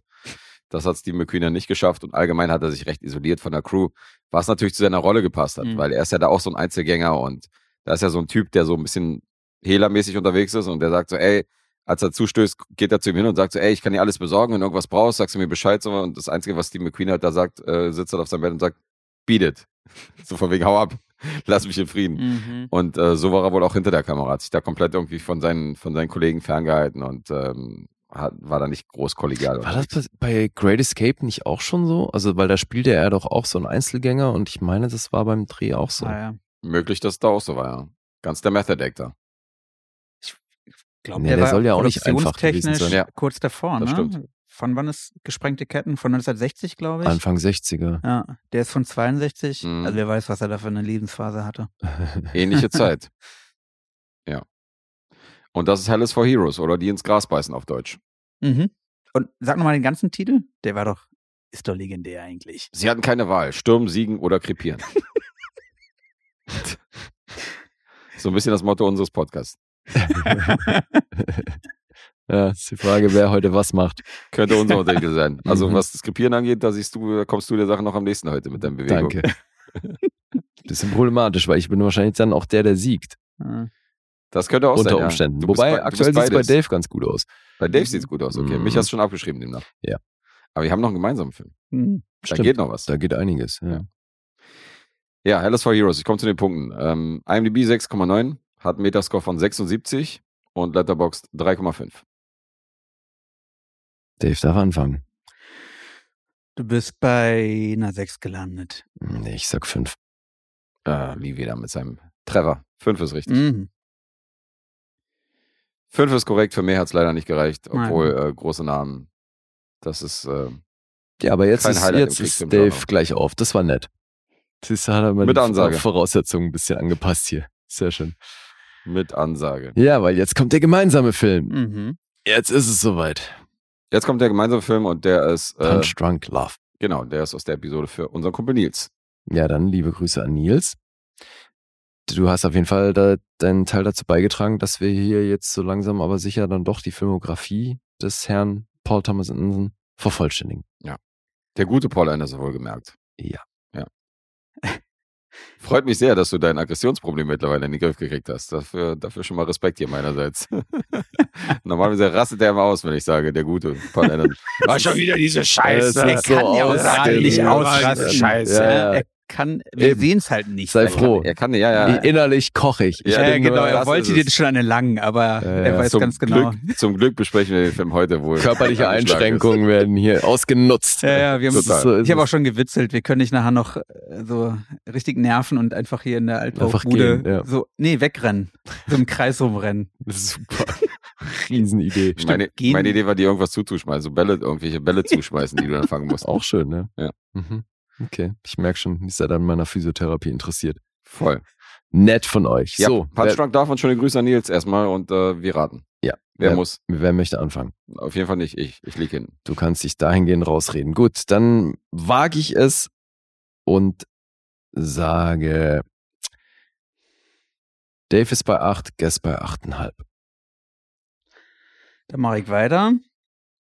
Guess ist bei einer, ich mach's genau umgekehrt. Guess ist bei einer 8, du bei einer 8,5. Mhm.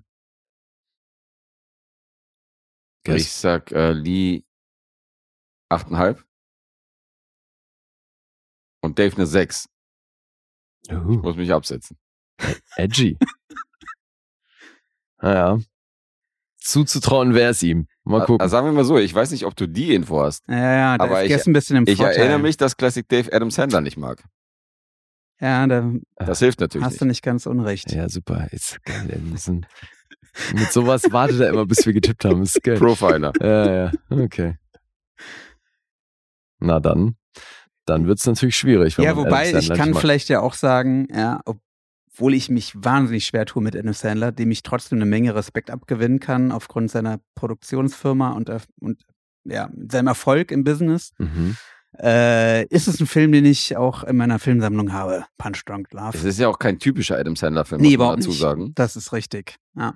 Könnte ja Nee, und ich finde, man muss ja schon auch ganz klar differenzieren zwischen den Filmen, wo Adam Sandler mitspielt, wie dieser hier Genau, und wo James und so weiter, oder einem. Adam Sandler-Film. Ja. Ja, ja, das stimmt. Gerade so seine, seine Madison-Produktionen, die sind ja, Ja. das ist ja eine andere Tonalität meistens. Ja. Ziemlich. Aber, äh, aber ist schon lustig, dass Paul Thomas Anderson mit der Ankündigung in Cannes äh, nach Magnolia für Gelächter gesorgt hat, als er gesagt hat, äh, als sie gefragt haben, was ist dein Mhm. nächstes Projekt, also er will irgendwas mit Adam Sandler machen. Hm. Und alle dachten so, der macht halt einen Scherz. Und äh, war kein Scherz. Ja. Seine, äh, sein großer Wunsch war es, mit Adam Sandler und mit äh, Daniel Lewis Film zu drehen. Und das hat auch, äh, hat er beide, beides verwirklicht. Hm. Hatte die eigentlich Last Exit Reno hier auch mal gebracht? Ja, Ja, den Ah, ja. hat Lee gebracht. Okay. Das Das ist Debüt. der einzige, den ich als Langfilm, den ich von ihm noch nicht kenne. mhm. Ach krass. Ja, der hat auch neulich eine Lücke geschlossen, weil Inherent Vice hat er noch nicht ah ja, bekannt. okay. Ja. Den kann hat er rezensiert. Ja. ja, wir kommen da gut voran in der, Mhm. in der Filmografie von dem Herrn. Cool, cool. So, mache ich mal die Story. Mhm. Adam Sandler spielt Barry, Barry Egan. Äh, Barry hat sieben Schwestern, insofern vielleicht ein paar, hast vielleicht ein paar Parallelen äh, zu deinem, zu deiner Kindheit gesehen, Lee. Und ähm, jetzt aber weniger, weil der ist sozial nicht so richtig kompetent unterwegs. Er hat keine Freunde, hat manchmal seltsame Ideen. Er kauft nämlich für 3000 Dollar Pudding, weil dort auf dem Etikett für jeden Kauf halt irgendwie Flugmeilen gut geschrieben werden und hat dann vor, so Loriot-mäßig mit dem Druckerpapier, hat dann vor, damit äh, weite Reisen zu tätigen. Und zudem hat Barry auch ein kleines Aggressionsproblem, wenn ihn Dinge emotional aufwühlen, muss man an der Stelle sagen. Dann ähm, reagiert er sich an irgendwelchen Gegenständen ab, die in der Gegend liegen und ähm, hat öfter mal Ausraster oder schmeißt dann die Scheibe irgendwie bei seinen Schwestern ein, weil ihn da gerade, äh, weil die ihn gerade demütigen und äh, reagiert da so ein bisschen über. Bisschen. Um seine Einsamkeit zu bekämpfen, ruft er bei einer Sex-Hotline an.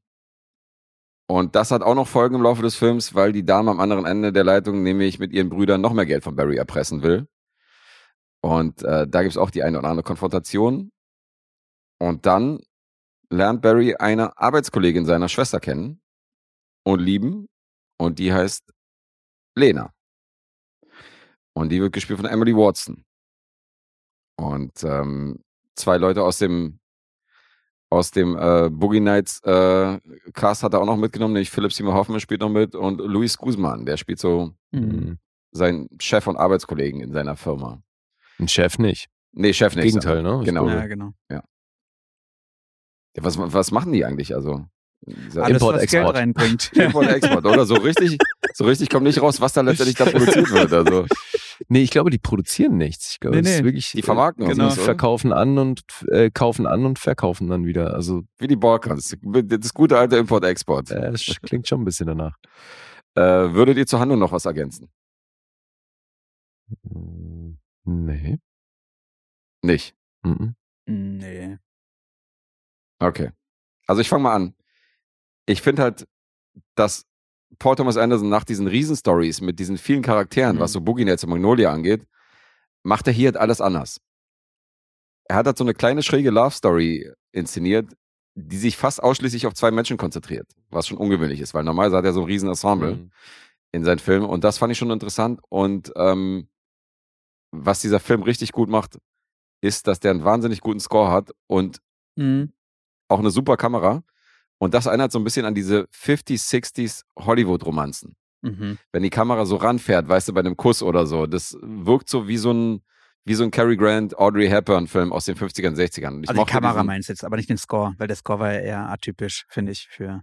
Nee, der Score hat auch in manchen Momenten, hat er dann so Geigen und so hin und her, wo du denkst, so, einer- hat mich Mhm. krass von an alte Hollywood-Filme Das stimmt schon, wenn die da die Straße lang schlendern und dann hast du so ein Gefühl, so eine Fred ist der Richtig. Musical-Musik, die Ja, dann okay. einsetzt Genau. und so. Ja, das geht schon in die Richtung. Also ich weiß, was du meinst, ja weil der hat da manche, in manchen Momenten hat er so ein bisschen, Geschichten hat er auch dann. so ein Ja, bisschen atonale äh, Momente, wenn er sich auch nicht so wohl fühlt. das ja. stimmt, ja. Und wir haben ja in der, jetzt muss ich noch rechnen, nee, das ist übermorgen die Episode. Am Sonntag haben wir ja äh, in der Supporter-Episode über die Mondmann geredet, über Man on the Ah, Moon ja. mit Jim Carrey. Mhm. Und ähm, Jim Carrey hat ja mit der Truman Show und der Mondmann auch so Mhm. plötzlich eine neue Facette gezeigt. Und das finde ich, macht hat Paul Thomas Anderson auch mit Adam Sandler bei Punch Drunk Love, indem man sich hier, indem man ihm hier so eine Rolle gibt, die er so noch nicht gespielt hat und die halt nicht blödelig daherkommt, sondern die halt irgendwie, es ist halt eine Liebesgeschichte, das ist schon alleine ungewöhnlich, so weißt du. Und ähm, das finde ich schon sehr interessant. Wie geht's euch? Also. ich mochte den früher auch. Ich habe den sogar immer so ein bisschen verteidigt, weil ich Leute kannte, die den voll doof fanden. Mhm.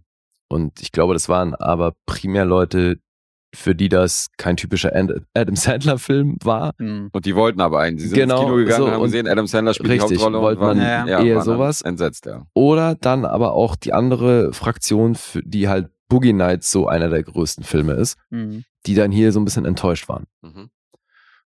Und zu der Fraktion zähle ich mich schon auch so ein bisschen. Also wie gesagt, früher, ich habe den schon auch immer verteidigt. Ich bin auch immer noch der Meinung, dass das ein guter Film ist. Aber für Paul Thomas Anderson Verhältnisse finde ich den schwach. Mhm. Vielleicht sogar, weil er so viel kleiner ist und ich deswegen aber manches nicht auserzählt finde. Weil ich finde, wenn du dich schon so auf diese zwei Figuren konzentrierst, ich hätte gern noch mehr Hintergrund Mhm. oder Auswirkungen über sein Problem. Ja. Weil das ist so, so wie sie sich in ihn verliebt, ist das so, ne- nimmt sie das eher so ein bisschen quirky wahr und so wie sich's anfühlt, wie sie das hinnimmt, ist das so eine süße Abart von ihm, die sie irgendwie mitnimmt, weil sie ihn halt zum, zu dem macht, was er ist. Dass das aber auch irgendwo eine krass gefährliche Komponente hat, so seine Unberechenbarkeit mit seinen Gemütsschwankungen, dass so solche Geschichten finden hier halt gar nicht statt. Deswegen ist es halt schon so ein bisschen eine sehr So ein bisschen eine verklärte Liebesgeschichte, die sich halt auf diese beiden konzentriert und wie sie sich finden. Aber ich finde halt eben gemessen an dem Schaffen von ihm sonst, ist das super oberflächlich. Auch wenn der jetzt nicht, der erzählt ja selten jetzt irgendwie das krasse Psychogramm von irgendwelchen Leuten, aber oftmals kriegt er irgendwie mehr so bei seinen Filmen. Und vielleicht hat es auch mit der Lauflänge zu tun oder whatever. Mhm. Aber das ist auf jeden Fall was, was mir auffällt, was ich ein bisschen schade finde. Ich finde, dann kommen, gibt es eben auch Charaktere, die zu kurz kommen, allen voran natürlich Philipp Seymour Hoffmans. Und dann fand ich es auch spannend zu sehen, was aus der Erinnerung noch hängen geblieben ist von dem Film. Mhm. Und das, was dominiert, ist das, was mir jetzt halt einmal erneut super klar geworden ist. Alter, ist dieser Film blau. ja. Blau. Der Film ist so blau. Blauer Alter, Anzug. der ist so blau. Du hast ganze Szenen, die komplett Ja, in. Blau getaucht sind. Das ist so krass. Dieser Film ist von vorne bis hinten blau. Mhm. Und das aber nicht mal so, dass ich sage, geil, ist eine schöne Handschrift, sondern es ist zu viel. Mhm. Der Film ist mir zu blau. Das Color Grading gefällt dir nicht. Ja, Mhm. da Daran hatte ich mich gar nicht so sehr gestört. Ich habe den einmal gesehen und weil du das davor meintest, du hast dich halt gefragt oder wieder aufgerufen, was ist denn überhaupt hängen geblieben? Mhm. Ja. Bei mir ist relativ wenig hängen geblieben. Oh, und der Shot, der aber auch das Plakat ist, wo du die beiden in der Umarmung hast in der Silhouette, Mhm. was ein super schöner Ja, Shot voll. ist. Mhm. Und es ist clever gemacht, weil du ja das, was sich dann dahinter im Licht befindet, wieder erkennst und von ihnen beiden und dem Raum, in dem sie sind und in dem Durchgang, in dem sie sich befinden, nur die Silhouette hast. So, das finde ich ist echt ein sensationeller Shot. Ja. Also klar, auch hier, der Film, wie gesagt, ist gut und der hat auch ein paar sehr, sehr schöne Shots. Ich habe nur andere Filme von ihm irgendwie deutlich lieber. Ja, das geht mir genauso. Ja. Also der hat für mich echt wirklich krasse Meisterwerke geschaffen, der Will You Blood. Ja. Ich diverse Male gesehen, zehn Punkte. Ja, Boogie Nights für mich auch ein absoluter, absoluter Klassiker. Der Seidene Faden mochte ich auch sehr. Den hatten wir, glaube ich, auch damals zusammen im Kino gesehen. Mhm. Ja. Äh, Licorice Pizza mochte ich Ja. auch, mochte ich auch sehr. The Master fand ich auch so von der Atmosphäre her echt, echt cool gemacht und die Geschichte, die da erzählt wurde. Äh, Magnolia auch nach wie vor einer meiner Lieblingsfilme. Ja, Ja, also der hat Ja, Dinger geschaffen, alter Schwede. Und hier inhaltlich war der Film, ja, ist, ist gut, aber ich weiß nicht. Also wie schon im Kopf hatte, ja, ich kann halt null, wirklich null was mit Adam Sandler Schauspielkunst anfangen. Wobei, da, ja, Und da- das finde find ich, was er er hier für macht, mich echt halt- ganz cool. Ja, für mich hat es halt nicht funktioniert. Ich gucke Mhm. ihn an, guck in sein Gesicht und kann ihm halt null was abgewinnen. Mhm. egal welche Facette er da aufzeigt, ja, mir ist da wenig aufgefallen, was er da vielleicht nochmal im Vergleich zu anderen Filmen nochmal hier zusätzlich macht. Aber hast du Ähm, denn jetzt auch die anderen hier Uncut Gems und diesen Film, wo zum Beispiel ja, mit Jamie. Foxx Mit Jamie Foxx, welcher war Nee, das? wa- war das der, wo er die, also wo auch so einen äh, psychisch Kranken gespielt hat? Rain on Me hieß der. Nee, nicht Jamie Foxx, das war Don Cheadle, glaube ich. ja, den habe ich auch gesehen, ja. Konnte ich Den auch. mit Seth Rogen magst du auch nicht? Funny People?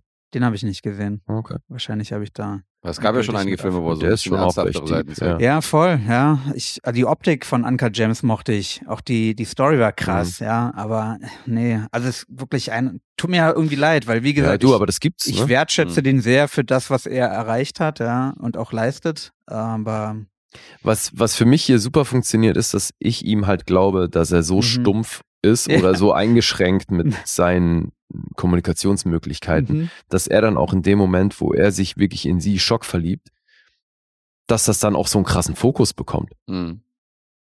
Weißt du, dass er dann ja, ja, das stimmt. Telefon mal kurz aus der Wand reißt, weil er gerade mit ihr irgendwie dran war oder so, diese, Ja, diese Faxen. Auch super geil, wie er sich entscheidet, dann nach Hawaii einfach zu fliegen. Ja. Und der sagt zu seinen Kollegen so, ich fliege jetzt nach Hawaii. Und die so, okay, cool, g- good for you, so von Ja, wegen ja. so, ja, guten Flug und so, Ja. weißt du, so äh, kurz gestutzt und dann so, ja, let's go, so, weißt du, hin und her, Ja. do it. Ja, der Film hatte Ähm, auch, ne, das für mich war, hat echt gute Momente. Alleine die Situation mit, wie du schon meintest, der zu kurz hier kommt, Philipp Simon Hoffmann, Alter, Mhm. die sind echt legendär, Alter. Shut up. Allein deshalb kann man sich den Film auf jeden Fall also kann ich mir den Film auch nochmal angucken, aber Wir haben ihn gesampelt. Will you shut up? Shut up! Shut, shut, shut, shut, shut up! Die Szene geht normalerweise noch ein bisschen länger. äh, aber ja, für mich ist einfach nur abschließend ganz kurz noch meine persönliche Meinung. Für mich hat halt Adam Sandler das Ding irgendwie kaputt gemacht. Oha, okay. Ähm, Wow. Nee, da bin ich weit von entfernt. Also ich bin bei euch, das ist definitiv nicht einer der ganz großen von Paul Thomas Anderson. Wollte er, glaube ich, auch nicht machen mit dem. Sondern ähm, natürlich kommt er nicht an Boogie Nights und äh, Mhm. Magnolia ran und wie sie alle heißen. Ähm, aber es ist trotzdem ein gutes, eine gute Fingerübung von ihm und äh, echt eine quirky Romanze, die sich halt sehen lassen kann. Und dadurch, dass halt nur 90 Minuten knapp geht, anderthalb Stunden, ist es halt nicht diese Charakterstudie und dieses Ensemble-Ding, wo du weiter in die Tiefe gehen Ja, kannst und wo du das Ganze ein bisschen epischer aufziehen kannst, sondern es ist halt wirklich nur diese kleine Geschichte zwischen, zwischen diesen beiden und äh, dieser Liebe, die ihn dann halt auch so irgendwie zu einem viel größeren, kräftigeren und mutigeren Menschen macht. So, das Mhm. ist schon, Das ist auch eine geile Szene, Ja. wie sich ihm dann stellt. Mhm. Der hat auch ein paar wirklich schöne Details. Also ich finde es, wie oft bei Paul Thomas Anderson, der Einsatz der Musik, der ist immer so an der Grenze zum zu offensichtlichsten. Mhm. mhm. aber funktionierte halt auch verdammt oft echt gut. Was ich super fand, ist, als er in Hawaii ankommt und sie anruft und neben ihm ist diese Straßenparade und er ist an diesem Münzautomaten ne, Mhm. auf der Straße. Und dann wird's währenddessen dunkel, während des Gesprächs. Und in dem Moment, wo er sie da endlich dran hat, geht das Licht an von dem Telefon. ja, stimmt. Fand ich so ein schönes Detail, weil das halt in dem Moment, wo wir ihre Stimme hören, ist so Mhm. eine halbe Sonne auf. Sekunde danach geht das Licht an und Mhm. das ist so gleich so mörderintim dann. Die Nee, Chemie es- war auch, war auch gut zwischen diesen beiden, weil Emily Watson halt nicht zu hübsch ist, weißt du, dass man Mhm. jetzt irgendwie da so eine, so wie seine Drew Barrymore oder ihn, äh, wo du denkst, so, das ist so teilweise ein Mismatch Ja, ja. so in seinen Filmen. Aber ähm, Emily Watson und er, das passt halt Ja, irgendwie das so. ist- Ja, auch sie ist ja auch spielt, cool. diese Faszination an Mhm. ihm, so, das macht sie super. Genau. Und ich sehe das so, ähm, also weil du vorhin gesagt hast, dass, dass das ja auch eine psychische Krankheit ist und dass sie so, dass das so ein bisschen, wie hast du es formuliert, dass es so ein bisschen verschönt ist oder verklärt. Verklärt, ja. Ähm, sie steht da drüber, so, so habe ich das gesehen im Film. Das heißt, sie, sie will ihn halt haben und sie will ihn halt so an ihrer Seite haben, so als Freund so. Und deswegen, sie sieht ja diese Schlägerei von ihm und wie er dann ausrastet und so hin und her. Aber es ist halt so, das interessiert sie alles nicht, weil das hat nichts mit der Person zu tun, in die sie sich verliebt hat. Insofern finde ich das schon ganz interessant, wie das geschrieben worden ist, dass das eben, das ist für mich nicht verklärt, sondern das ist für mich so, die Liebe ist halt größer als diese kleinen Macken, die er hat oder diese psychischen Probleme oder was auch immer. Ja, ich meinte ja vorhin, sie nimmt das ja einfach so in Kauf. Ja. Ich finde auch so, wie sie es inszenieren, ja, erzählen die eben auch, dass sie halt schon erkennt, dass das ein Teil von ihm ist, aber sie es halt akzeptiert. Ich finde es halt nur krass, wenn du halt so ein Problem erzählst beim Typ. Hm. dann bringt das eben auch so die eine oder andere Gefahr mit sich, die halt hier null thematisiert wird. Ja, gut, das, dann wäre es Also- wieder so ein, gut, dann wäre es wieder so ein psychologisches Drama, wenn man da jetzt noch in die Tiefe gehen würde und das jetzt Eben, das meine ich. Und das Konsequenz ist halt die ist Sorte ja unterm Strich ist es ja irgendwie ein. Märchen, genau. Ja, ja, genau. So eine märchenhafte Und, das Romanze. mein, und da, in dem, was der sein will, finde ich den auch voll süß. Hm. Der ist äh, eben die Beziehung zwischen den beiden, das funktioniert total gut. Ja. Und ich gucke den nach wie vor gerne. Aber hat ein bisschen verloren. Ja. Nee, nee, hat nicht verloren. Ist einfach nicht, ja, wie wir schon gesagt haben, ich finde andere von ihm halt stärker. Naja, gut. Nee, weil du meinst, ich glaube, Naja, weil du meintest, du hast den, ähm, ja, du hast den als Referenz genommen und ihn dann in Schutz genommen. Ja, nee, Film. ich meinte, genau, früher ich habe ich mehr. den vor anderen Leuten immer verteidigt, weil die den Ja. so krass Zerri- äh, so, zerrissen haben, weißt du, weil die den okay. so scheiße fanden. Und ich Mhm. halt gesagt so, hey, das ist trotzdem ein guter Film, so, auch wenn es kein typischer Adam Sandler-Film ist, also vielleicht sogar deswegen gerade, Naja. hm. weil das wäre ja ein bisschen weird. Aber das würdest du immer noch machen, Ja, total. das Verteidigen. Ja. Ja, das ist leider so, dass der Film dann, äh, wie Lee vorhin meinte, dass da viele Leute ins Kino gerannt sind, die halt neuen Adam Sandler, eine neue Adam Sandler. Comedy erwartet haben. Und dann das. Und dann das. Deswegen hat er auch nicht mal irgendwie das eingespielt, was er gekostet hat, die Mhm. 25 Millionen, sondern knapp drunter gelandet. Also es war auf jeden Fall kein Hit. Ja. Mhm. Aber auch der Film hat, hat seine Fans. Also ich, es gibt viele, die ihn sehr gerne mögen und ich zähle mich da auch dazu. Schön. Alright. Wollen wir. Zahlen nennen? Oder habt ihr noch was? Nee, hau mal raus. IMDb ist bei einer 7,3. Punch Drunk Love, Metascore 78 und Letterboxd 4,0. Hört, hört. Mhm. Und das ist einer von den beiden Filmen mit Adam Sandler, die in der Criterion Collection drin sind. Also Mhm. Ja. da ist auch drin gelandet. Den anderen haben wir auch schon erwähnt. Ich glaube, auch der erste Film ähm, habe ich gelesen, ähm, wo Roger Ebert sich positiv Mhm. über den Adam Sandler-Film geäußert hat. Also das war, alle, alle, die davor kamen, hat er kein gutes Haar dran gelassen. Und sag mal, Dave, du, es gibt keinen Adam Sandler-Film, den Leider. du geil findest. Leider nicht. Klar, als ich echt Billy Madison, ja, als ich jung war, fand ich den auch dann mal lustig, weil Mhm. ganz schön drüber. Ich hätte jetzt voll gedacht, das ich- Waterboy und so, dass das voll dein Humor ist. Happy der war dann- Gilmore, Alter. Ja, Ja, Happy Gilmore gerade, ey. Ist ja, ich muss mir die nochmal geben, ja. Also die, auch hier, klar, musste ich ihn gucken, aber wie gesagt, er ist ja auch in meiner Sammlung gelandet. Ich hätte ihn sowieso irgendwann nochmal ein zweites Mal geguckt. Mhm. Aber ja, leider, wie ich schon meinte, hat es dieses Mal nicht funktioniert bei dem Film. Witzig. Ja, ist leider einer der Filme, wo ich natürlich auch geguckt habe, den abzugraden, Mhm. weil weil ich nur die DVD habe und dann auf Blu-ray, aber die ist ja auch mittlerweile schweineteuer ey, und Mhm. auch überall out of stock. Also die kriegst Ja, du gar nicht. Ah ja? Ja, die Blu-ray zahlst du 30, 35 Euro für. Das Okay. Ja, wobei bei. Criterion, wenn die die rausbringen, zahlst du sowieso schon 30 Euro bei Release. Also, Ja, gut, klar. Ja. Aber die sind schon auch sehr liebevoll gestaltet. die ja, ja, voll. Ja, da lohnt sich, da lohnt sich jeder Cent, wenn man den Film mag. Auf jeden Fall. Da bin ich ja mal gespannt, wo Dave schlussendlich gelandet ist. Ja, soll ich mal anfangen? Ja, Ja. schieß mal los. Ja, also analog zu Letterboxd auch eine 4, aber eben von 10 und nicht nur von 5. Was? Also 4 von Wieder 10 Punkten. maximal verwirrend. Vier von zehn Punkten. Vier von zehn, Alter. Alter, Will was? Ja. shut up? Shut up! Shut, shut, shut, shut, shut up! Ja, Mann. Also wirklich. Alter, wie sehr muss man denn Adam Sandler hassen? Nein, ich hasse den ja gar nicht. Naja, das geht doch ja nicht anders, Alter. Du kannst doch nicht diesem Film hier vier von zehn Punkten geben. Vier von zehn, Alter. Das ist ja, das ist ja Frevel, Alter. Wenn ich ihn hassen würde, würde ich mir, ne, hätte ich mir den, hätte ich mich geweigert, den nochmal zu gucken. So gleich. Okay. show you the door. There's the door! Damn. Okay. Ich bin bei siebeneinhalb. Du bist bei siebenhalb. Was ich schon niedrig finde für einen Paul Mhm. Thomas Anderson Film. Ja, frag mal mich, Alter. Ja. Also die genannten, ja, das sind für mich alles, gut, Inherent Vice hatte ich damals mit einer 8, glaube ich, Mhm. aber die anderen sind alles für mich 9 bis 10 Punkte Filme, Alter. Mhm. Gut. Aber, das ja. konnte niemand ahnen, ey. Wie fandst du, spielen wir das Lied, äh, wie fandst du ähm, hier äh, The Good, The Bad and The Ugly mit Clint Eastwood? Ja, Für mich ein 10 Punkte Film. Zehn Punkte. Und wenn jetzt Clint Eastwood von Adam Sandler gespielt worden wäre, die Rolle, Dann wäre es schwierig.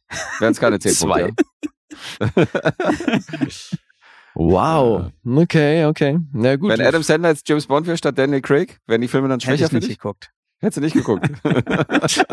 ich glaube, ich weiß, wie der Hase läuft. ja, Oh je. krasser Scheiß. Nein, mir tut's ja wirklich, mir tut's ja ernsthaft leid. Aber ich kann dem leider einfach so gut wie nichts abgewinnen. Ja, ja. Seinem Schauspiel kann ich so gut wie nichts Aber der. Film ist doch, also. das muss ich mir Ja. jetzt mal doch- merken. Alter. Also die das vier sind Punkte, die auch vier wenn du Adam Punkte. Nicht das magst, sind die, ja, Echt, ja? ja. Das ist hart. Sorry, Nils. Ich entschuldige mich im Namen aller Beteiligten. Wieso? ihr beide, ja, ihr seid doch. Also es ist ja nur Zufall, dass ich heute mit dabei bin und der Film jetzt hier mit rankommt. Ja, gut, das stimmt, ja. Also das Wichtige ist ja, wie ihr bewertet. Das stimmt, ja.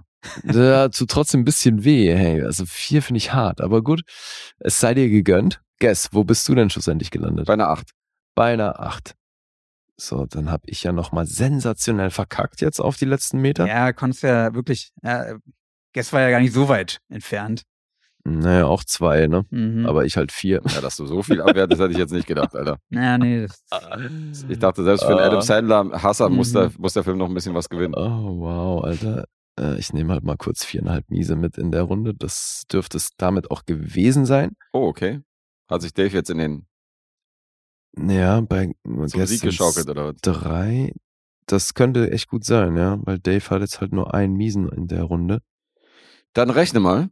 Mhm. Und ich werde in der Zeit erwähnen, ähm, für diejenigen, die sich fragen, ob äh, Classic Dave der einzige Gast ist, der sich noch hierher traut. nee, ist er nicht, weil Hakan kommt nämlich in der nächsten Episode zu uns von Wir quatschen über Filme. Cool, Alter. Gibt sich mal wieder die Ehre. Und äh, mit dem reden wir über einen äh, Film-Noir-Klassiker. Rattennest wird der gemeinsame Film werden. Ham, ja. Kiss Me Deadly. Für unseren Kumpel Jensman. Das in der nächsten Episode, also wer Bock hat, da mitzugucken. Das aber durch dann am Dienstag.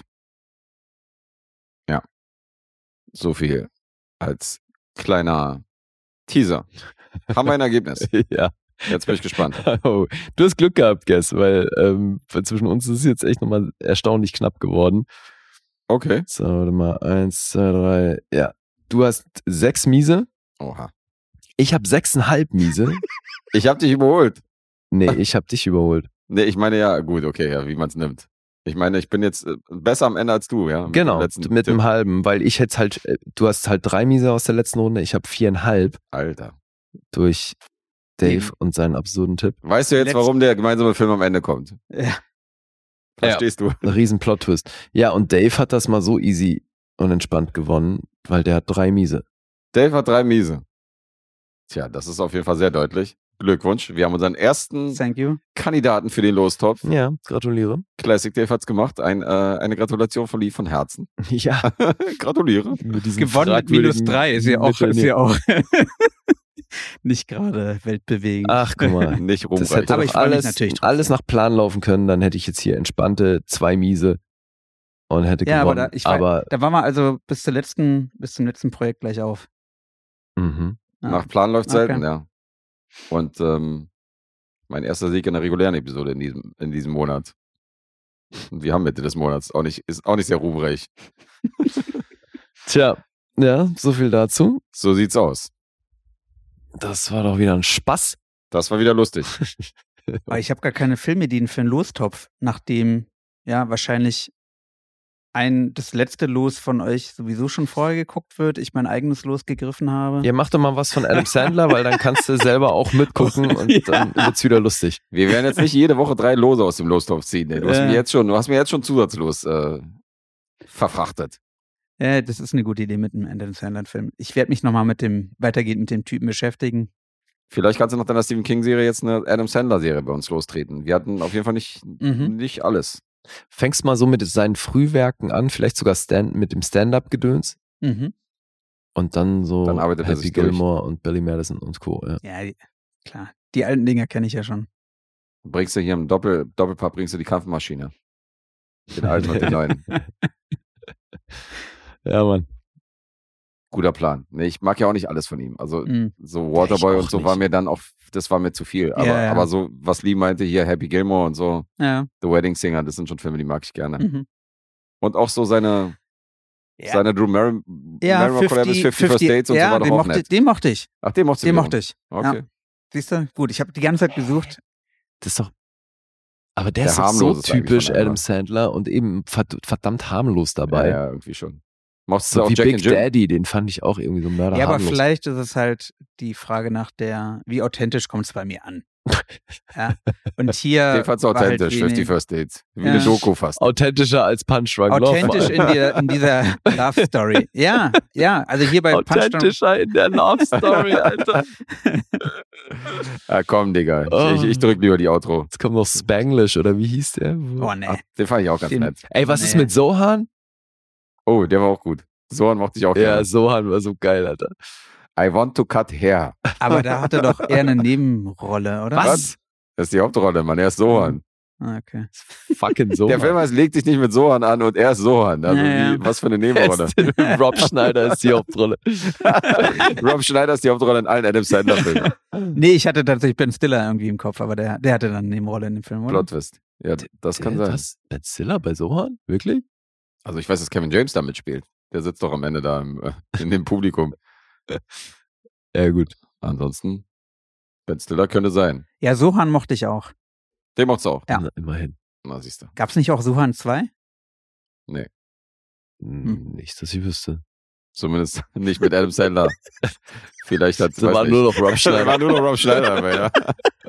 Rob Schneider und Paulie Shaw haben, haben im zweiten Teil von Soul mitgespielt. Oh, Alter, mit so alten Pauly Shaw-Komödien, da kam bisher auch noch niemand an. Da hat sich noch niemand getraut. Aber im Losdorf sind ein paar. Ah ja, doch. Ja, ja, doch. Neulich hat doch einer hier Ach, stimmt, diesen Biodome, ne? Biodome und diesen, diesen Army, hab Army, ja hier, diesen. Army-Film mit In ihm. the Army Now. Ja, der Ja. ist auch im Losdorf. Ich glaube, Atombomb. Atombomb ist der Beste, Alter. Was der Oh, da reinschmeißt, ist unfassbar. Ja, okay. Der hat auch noch Auftragsmacht. Ich hab Schiss. Da holen wir dann Dave wieder dazu. Da holen wir Dave dazu. Also nächsten- Shaw und äh, Ja, gerne. sowas. Wenn wir Adam Sandler als Auftragsfilm haben oder Paulie Show, dann holen wir dich auf jeden Ja, Fall alles dazu. klar. Perfekt. Sehr gut. Gut, jetzt aber It's sind wir durch plan. für heute und dann äh, Ja, beenden wir die Misere. hier. ich möchte vor allem Adam Sandler grüßen. grüß ihn zum Abschluss und Der wird sich freuen. ja, Der wird auf jeden Fall die Folge mehrfach hören. so sieht's aus. Habt ihr noch was? Nein. Na denn, Tschüss. Peace, yo. San Francisco.